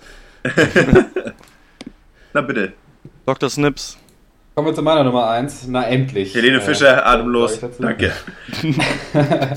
Äh, nee, der, meine Nummer 1 ist der Film Calvary, mit dem ich euch ja schon in den Ohren uh. seit ein paar Tagen oder Wochen. Äh, das ist eine, wirklich eine tiefschwarze irische Komödie mit Brandon Gleeson in der Hauptrolle als Father James, also einem Priester in einem irischen Kaff. Äh, der Film beginnt damit, dass er im Beistuhl sitzt und äh, ihm sein Gegenüber, das er nicht sieht, dann erzählt, äh, dass er als Kind von einem Priester, von einem katholischen Priester vergewaltigt wurde über mehrere Jahre hinweg und deswegen, um sich jetzt zu rächen, ihn umbringen wird, also den Father James, und zwar genau in einer Woche am nächsten Sonntag am Strand. Und da soll er sich bitte zu einfinden. Und, ähm, und die Argumentation ist, dass äh, also erstmal der Priester, der ihn vergewaltigt hat, ist eh schon tot und halt einen, einen schlechten Priester umzubringen wäre keine Message, aber halt einen guten Priester umzubringen, einen Unschuldigen, ja. das wäre doch mal eine Message. Und das, das gerade am Sonntag. Geil. Das wäre doch mal cool. Und das ist halt eben die Prämisse dieses Films. Und dann siehst du halt die vermeintlich letzte Woche im Leben von, von Father James, wie er halt äh, in diesem irischen äh, Dorf einfach mit einer absoluten Masse an wirklich coolen, ich sag quirky, obwohl ich das Wort nicht mag, aber wirklich interessanten äh, individuellen Nebencharakteren halt verbringt. Und äh, der Film ist dann relativ episodisch und ist halt eine große Reflexion oder Meditation halt auf so Themen wie äh, Tod in allen seinen Formen, Selbstmord, Sünde, aber auch die Rolle der katholischen Kirche in Irland, also hat halt auch so den Bezug. Und ist halt auch einer der wirklich der wenigen Filme, die religiöse Themen behandeln, die, der mir halt überhaupt nicht auf die Nerven gegangen ist. Also nicht mal annähernd, weil er das wirklich cool macht und Father James ist einer der besten Charaktere der letzten Jahre auf jeden Fall und auch eine absolute Meisterleistung von Brandon Gleason in der Rolle. Und auch die Nebenrollen sind halt wirklich super besetzt. Also wie Chris O'Dowd ist am Start, den ihr ja. wahrscheinlich aus der IT Crowd noch kennt, als so leicht einfältiger Metzger. Dann gibt es noch äh, Aiden Gillen spielt mit, aka Lord Baelish, aka Littlefinger aus Game ah, of Thrones. Als, oh. als atheistischer Arzt äh, eine sehr geile Rolle. Und dann noch Dylan Moran, den äh, Stand-Up-Comedian, als so richtig exzentrischer Millionär und halt komplettes Arschloch und hat, hat auch ein paar der besten Szenen des ja. Films, kriegt es auch schauspielerisch super hin. Äh, der Film ist an sich schon mega deep, aber halt nicht prätentiös. Manches ist ein bisschen flach, aber das, das stört eigentlich nicht. Also das soll überhaupt nicht negativ sein. Und, äh, ja, völlig. Und gerade das Ende hat mich total umgehauen und ihr müsst den Film Ja, völlig geil. Ich freue mich ja immer über ja. irische, weiß ich, zählt das noch als Komödie? Ja. Äh, ähm, halt so die schwärzeste aller Komödien. Ja, Finde ich halt so. hart geil. Also wird der Frank vielleicht gefallen. Ich weiß nicht, ob du den gesehen hast. da hat Michael Fassbender so einen Hut ja, auf. Frank hat mir gut gefallen. Aber der, der Hut ist auch ein äh, Hut, hat Michael Fassbender. Nee, ich sehe gerade, das Schöne ist, dass Calvary den deutschen Filmtitel trägt. Am Sonntag bist du tot. das stimmt, ja. Obwohl ich den gar nicht so schlimm fand, ja, den, äh, noch, ja. den, Titel. Der, der, der passt schon. Also der passt doch vom, vom Dings und wie gesagt, also der lohnt sich unbedingt. Ja, geil. Film. Habe ich hart Bock drauf. Müsst ihr, müsst ihr gucken. Cool. Ja. Und hier, hier ist der Dom, Dommel, Donald Gleason, Dom, Domnall. Dom, Dom ja, genau. Der, der, der, aus Frank. Aus, aus, aus Frank ist auch am Start, aber ich, ich wusste das, dass er mitspielt und habe ihn trotzdem nicht erkannt in diesem Film. Er spielt eine komplett untypische Rolle will ich nicht unbedingt spoilern. Sieht komplett anders aus und hat auch, äh, hat auch gute Szenen. Aber übrigens Donald Gleason, aka Murray Hewitt 2 oder was, wenn der noch so ein Goatee hat, dann ist das doch original Murray. Das ist meine Meinung. Ist meine Meinung. Also. Äh, Domhnall Gleeson ist ja auch ähm, der coole Weasley-Bruder, ne? der, alte, der älteste Bruder genau, der Weasley-Familie ja. äh, bei Harry Potter, also der, der schon raus ist aus der Schule. Und ähm, ist auch gecastet worden für Star Wars 7, ja. ne? also wird da auch ben eine Rolle Skywalker. spielen. Ähm, krass. Äh, Ben ist doch der, der Vater von Luke, der ist doch schon tot. Nee, Onkel Ben. Ja, aber da stand Ben Skywalker wie im Cast und Donald Gleason. Ach, vielleicht ist es der Sohn. Vielleicht hat, vielleicht hat Luke seinen Sohn so genannt wie seinen wie, verstorbenen wie, Onkel. Das ist ja sehr herz. Erwärmt. Das würde ich nicht wollen, ja. Er, erwärmt. Okay, dann bei, bei ja, mir auf das, äh, ne? Platz 1 ist, äh, ist der Film, der uns ähm, mit, äh, wenn man noch Porno dranhängt, die meisten Klicks auf Dr. Peng beschert. Äh, dann ist es Drachenzähmen leicht gemacht 2. Ähm, lustigerweise, weil ähm, Dr. Faust darüber einen Artikel geschrieben hat und ich damals mal einen Artikel über ähm, Louis, Louis Theroux äh, Porno-Dokumentation geschrieben habe, scheint jetzt, wenn man Drachenzähmen leicht gemacht 2 Porno bei Google eingibt. Funktioniert das? Ich habe das noch nie eingegeben. Peng, Kann ich das probieren? Ich habe das mal gemacht und äh, es war nicht auf der ersten Seite. Ich glaube, zweite Seite war es bei mir. Ich gebe das jeden Tag ein, aber ich lande da nie auf ja, ich da was falsch. Was Porno und äh, dann reicht, ja? Da bin ich mal gespannt. Ja. Äh, ich gucke, ich gucke, ich bin dran. Und? Dr. Peng, Seite 1, 30.07.2014. Das, mal gucken, ob es mal gucken, ob's ein Porno ist. Nein. nee, äh, ich sehe, nee, aber, aber eine hübsche Seite ist das aber, also das ist so schön. Oh. Nee, cool, erzähl weiter. Ja, super. Ähm, das ist, äh, wie ihr euch wahrscheinlich nicht äh, vorstellen könnt, die Fortsetzung von Drachenzähmen leicht gemacht. Und ähm, der Film ist, äh, glaube ich, vor fünf Jahren ins Kino gekommen. Und ähm, da ging es damals äh, darum, dass ein äh, Wikinger, der Hiccup heißt, das ist Schluck auf, glaube ich, auch auf Deutsch. Ähm, das ist so ein äh, kleiner Junge, der wohnt im Wikingerdorf, in Burg heißt das. Und da sind halt die Haut drauf Wikinger, so ein bisschen wie bei Wiki und die wilden Kerle. Und er ist auch so ein bisschen so der Wiki, glaube ich, von denen könnte man sagen, weil die wilden Kerle sind ja alle wild und draufgängermäßig unterwegs. Und ähm, ja, er ist so ein bisschen eher der Smarte. Und die werden immer von Drachen angegriffen. Und er ist halt der Einzige, der irgendwie rausfindet, weil er halt einen Drachen aus Versehen verletzt. Toothless heißt der Drache, dass die Drachen doch eigentlich auch die nur angreifen aus bestimmten Gründen, weil die halt irgendwie so ein Überdrache regiert und, und so weiter und so fort. Auf jeden Fall kommt am Ende bei raus, dass die Wikinger und die Drachen jetzt zusammenleben und nicht mehr verfeindet sind. Und jetzt kommen wir fünf Jahre später eben in dieses Dorf und ähm, er ist auch älter geworden. Das ist schon mal relativ ähm, untypisch für so einen Animationsfilm. Also dass im zweiten Teil wirklich der Charakter um fünf Jahre gealtert ist, ja fast wie bei Boyhood, ne? Wieso Aha. ist Toy und ähm, da, genau. Und ähm, Stimmt, Toy Story ähm, haben sie auch so gemacht, ne? Äh, und auf jeden Fall ist es so, dass jetzt in Drachenzähmen leicht gemacht 2 geht es so ein bisschen darum, dass jetzt eigentlich erstmal alles cool ist und ähm, äh, Hiccup ist ein bisschen älter geworden, ist jetzt so, also vorher war er halt der absolute Loser im Dorf, jetzt sagt sein Vater, ja, du musst das Dorf übernehmen, wenn ich nicht mehr kann und so weiter, wenn ich, wenn ich zu alt bin, musst du ja der Chef vom Dorf werden, aber er will eigentlich die Welt erkunden und irgendwie wissen, was da draußen los ist und dann entspinnt sich eben so eine Story, wo er so einen Drachenjäger findet und so wie ein neues, großes Böses quasi, das versucht alle Drachen zu versklaven und so weiter. Das klingt jetzt nicht so super spannend und es ist auch ein DreamWorks Animationsfilm, aber was ich über diesen Film sagen muss, wirklich, dass ich selten und in diesem Jahr, glaube ich, bei keinem anderen Film so viel Spaß hatte im Kino. Der Film sieht unglaublich gut aus von der Animation. Dieses Fliegen auf den Drachen, also äh, Hiccup baut sich auch so ein Wingsuit selber in diesem Film, ist wirklich super gemacht. Also du, du weiß nicht, bist wirklich, äh, bist da wirklich in den Sitz reingedrückt und äh, hast da, weiß ich nicht, also wirklich den Spaß deines Lebens. Der Film ist intelligent geschrieben, muss man sagen. Er hat neue Probleme, also er hat jetzt wirklich so die Probleme eines Erwachsenen gegen die Probleme eines Kindes. Er muss sich so ein bisschen entscheiden und ähm, später ähm, das ist ein kleiner Spoiler, aber der zum Beispiel auch im Trailer schon vorkommt, trifft er seine Mutter, die halt im, seit dem ersten Film ist die nicht da und die hat eine ganz andere Sicht auf die Welt quasi als sein Vater und die wird quasi, ist quasi eine richtig starke Frauenfigur auch und ähm, das habe ich selten so gesehen. Auch diese Konflikte, die da äh, so aufkommen zwischen dem Vater und der Mutter, die sich eben ewig nicht gesehen haben, sind ziemlich intelligent gelöst. Das einzige Problem, was der Film hat, würde ich sagen, ist, dass der Bösewicht ein bisschen 0815-milch ist. Das ist halt ein böser Typ, der auch noch natürlich ein bisschen aussieht wie ein Araber, was echt unnötig war, meines Erachtens nach. Ähm, aber auch aber überraschend. So, da, das sind wirklich herzzerreißende Szenen, da gibt es richtig traurige Szenen, wo man echt fast heulen muss und es ist wirklich so, also der echt? Film hat in mir wieder sowas ausgelöst wie so ein Kinderfilm äh, zu sehen. Ja, also der hat aber auch die nötige Schwere und irgendwie Intelligenz, das alles so zu handeln und eben diesen Spaß. Also auch diese ganzen Drachen sind halt, sind alle halt so ein bisschen wie unterschiedliche Tiere und ähm, das ist wirklich super gemacht. Also ich gerade da immer in Schwärmen, wie ihr schon merkt, obwohl man den Film irgendwie niemandem empfehlen kann, weil alle sagen, ja, so einen Scheiß gucke ich nicht und ich habe auch wirklich fast keinen von diesen ganzen Dreamworks Film gesehen. Also diese, da gibt es ja tausend irgendwie so mit Tieren und was nicht alles. Und ähm, bin mhm. kein Fan von so Animationskino. Selbst bei so Pixar-Filmen nicht so unbedingt. Ähm, ja, aber äh, der ist wirklich, also wenn man quasi den, wenn man halt Bock hat, mal wieder so einen Abenteuerfilm zu sehen, weißt du, wie, keine Ahnung, Prinzessin Mononoke oder König der Löwen oder sowas, so, dann ist das wirklich der richtige Film und gerade im Kino war der echt super. Cool. Jo. Das ist äh, meine Meinung zu Drachenzähmen leicht gemacht. Zwei relativ dummer Titel, aber heißt ja auch in Englisch How to Train Your Dragon. Ja. ja Warte mal nicht wieder trainieren, ne? Eigentlich, ne? Wäre einfacher gewesen, ne? Ja. So ist es. So, äh, dann äh, ist diese super lange Runde, finde ich aber schön, dass wir die gemacht ja. haben, äh, ist, ist rum, weil ähm, ja, es hat sich ja viel aufgestaut und äh, man musste über Haben wir eine Runde lang gemacht, ne? Ah, das war ja. für Asmussen, den ich mal eingeladen habe. Oh. Leute. Damit sparen wir uns dann natürlich die Abschlussrunde, was wir letzte Woche äh, Ach so. haben. Denn das, ja, äh, habe ich jetzt noch mal. Oder habt ihr jetzt noch mal eine Top 5 von meiner letzten Woche zusammengestellt? Vom letzten Wochenende. Habt ihr so, den, habt ihr so das, das Beschissenste zufällig gerade so im Hinterkopf, was ihr gesehen habt in nee. der Zeit? Aber ich habe gestern so äh, Christstollen gekauft und der war lecker. So. Gibt es jetzt schon wieder Weihnachtssachen im Supermarkt oder was? Ja. Bei mir war es äh, Speed Racer. Ich weiß nicht, ob habt ihr den gesehen? Schrecklicher Film. Nee. Der, schlimmster Film der Welt ist, ist der Film, den die Wachowskis zwischen der Matrix-Trilogie und Cloud Atlas gemacht haben. Oha. Den muss man eigentlich sehen, weil man es nicht glauben kann. Ich habe noch nie so schlechte Computeranimationen gesehen. Ist, also Speed Racer wirklich, ich dachte, okay, mal gucken, Cloud Atlas finde ich geil, den ersten Matrix geil, die anderen beiden Matrix-Filme scheiße.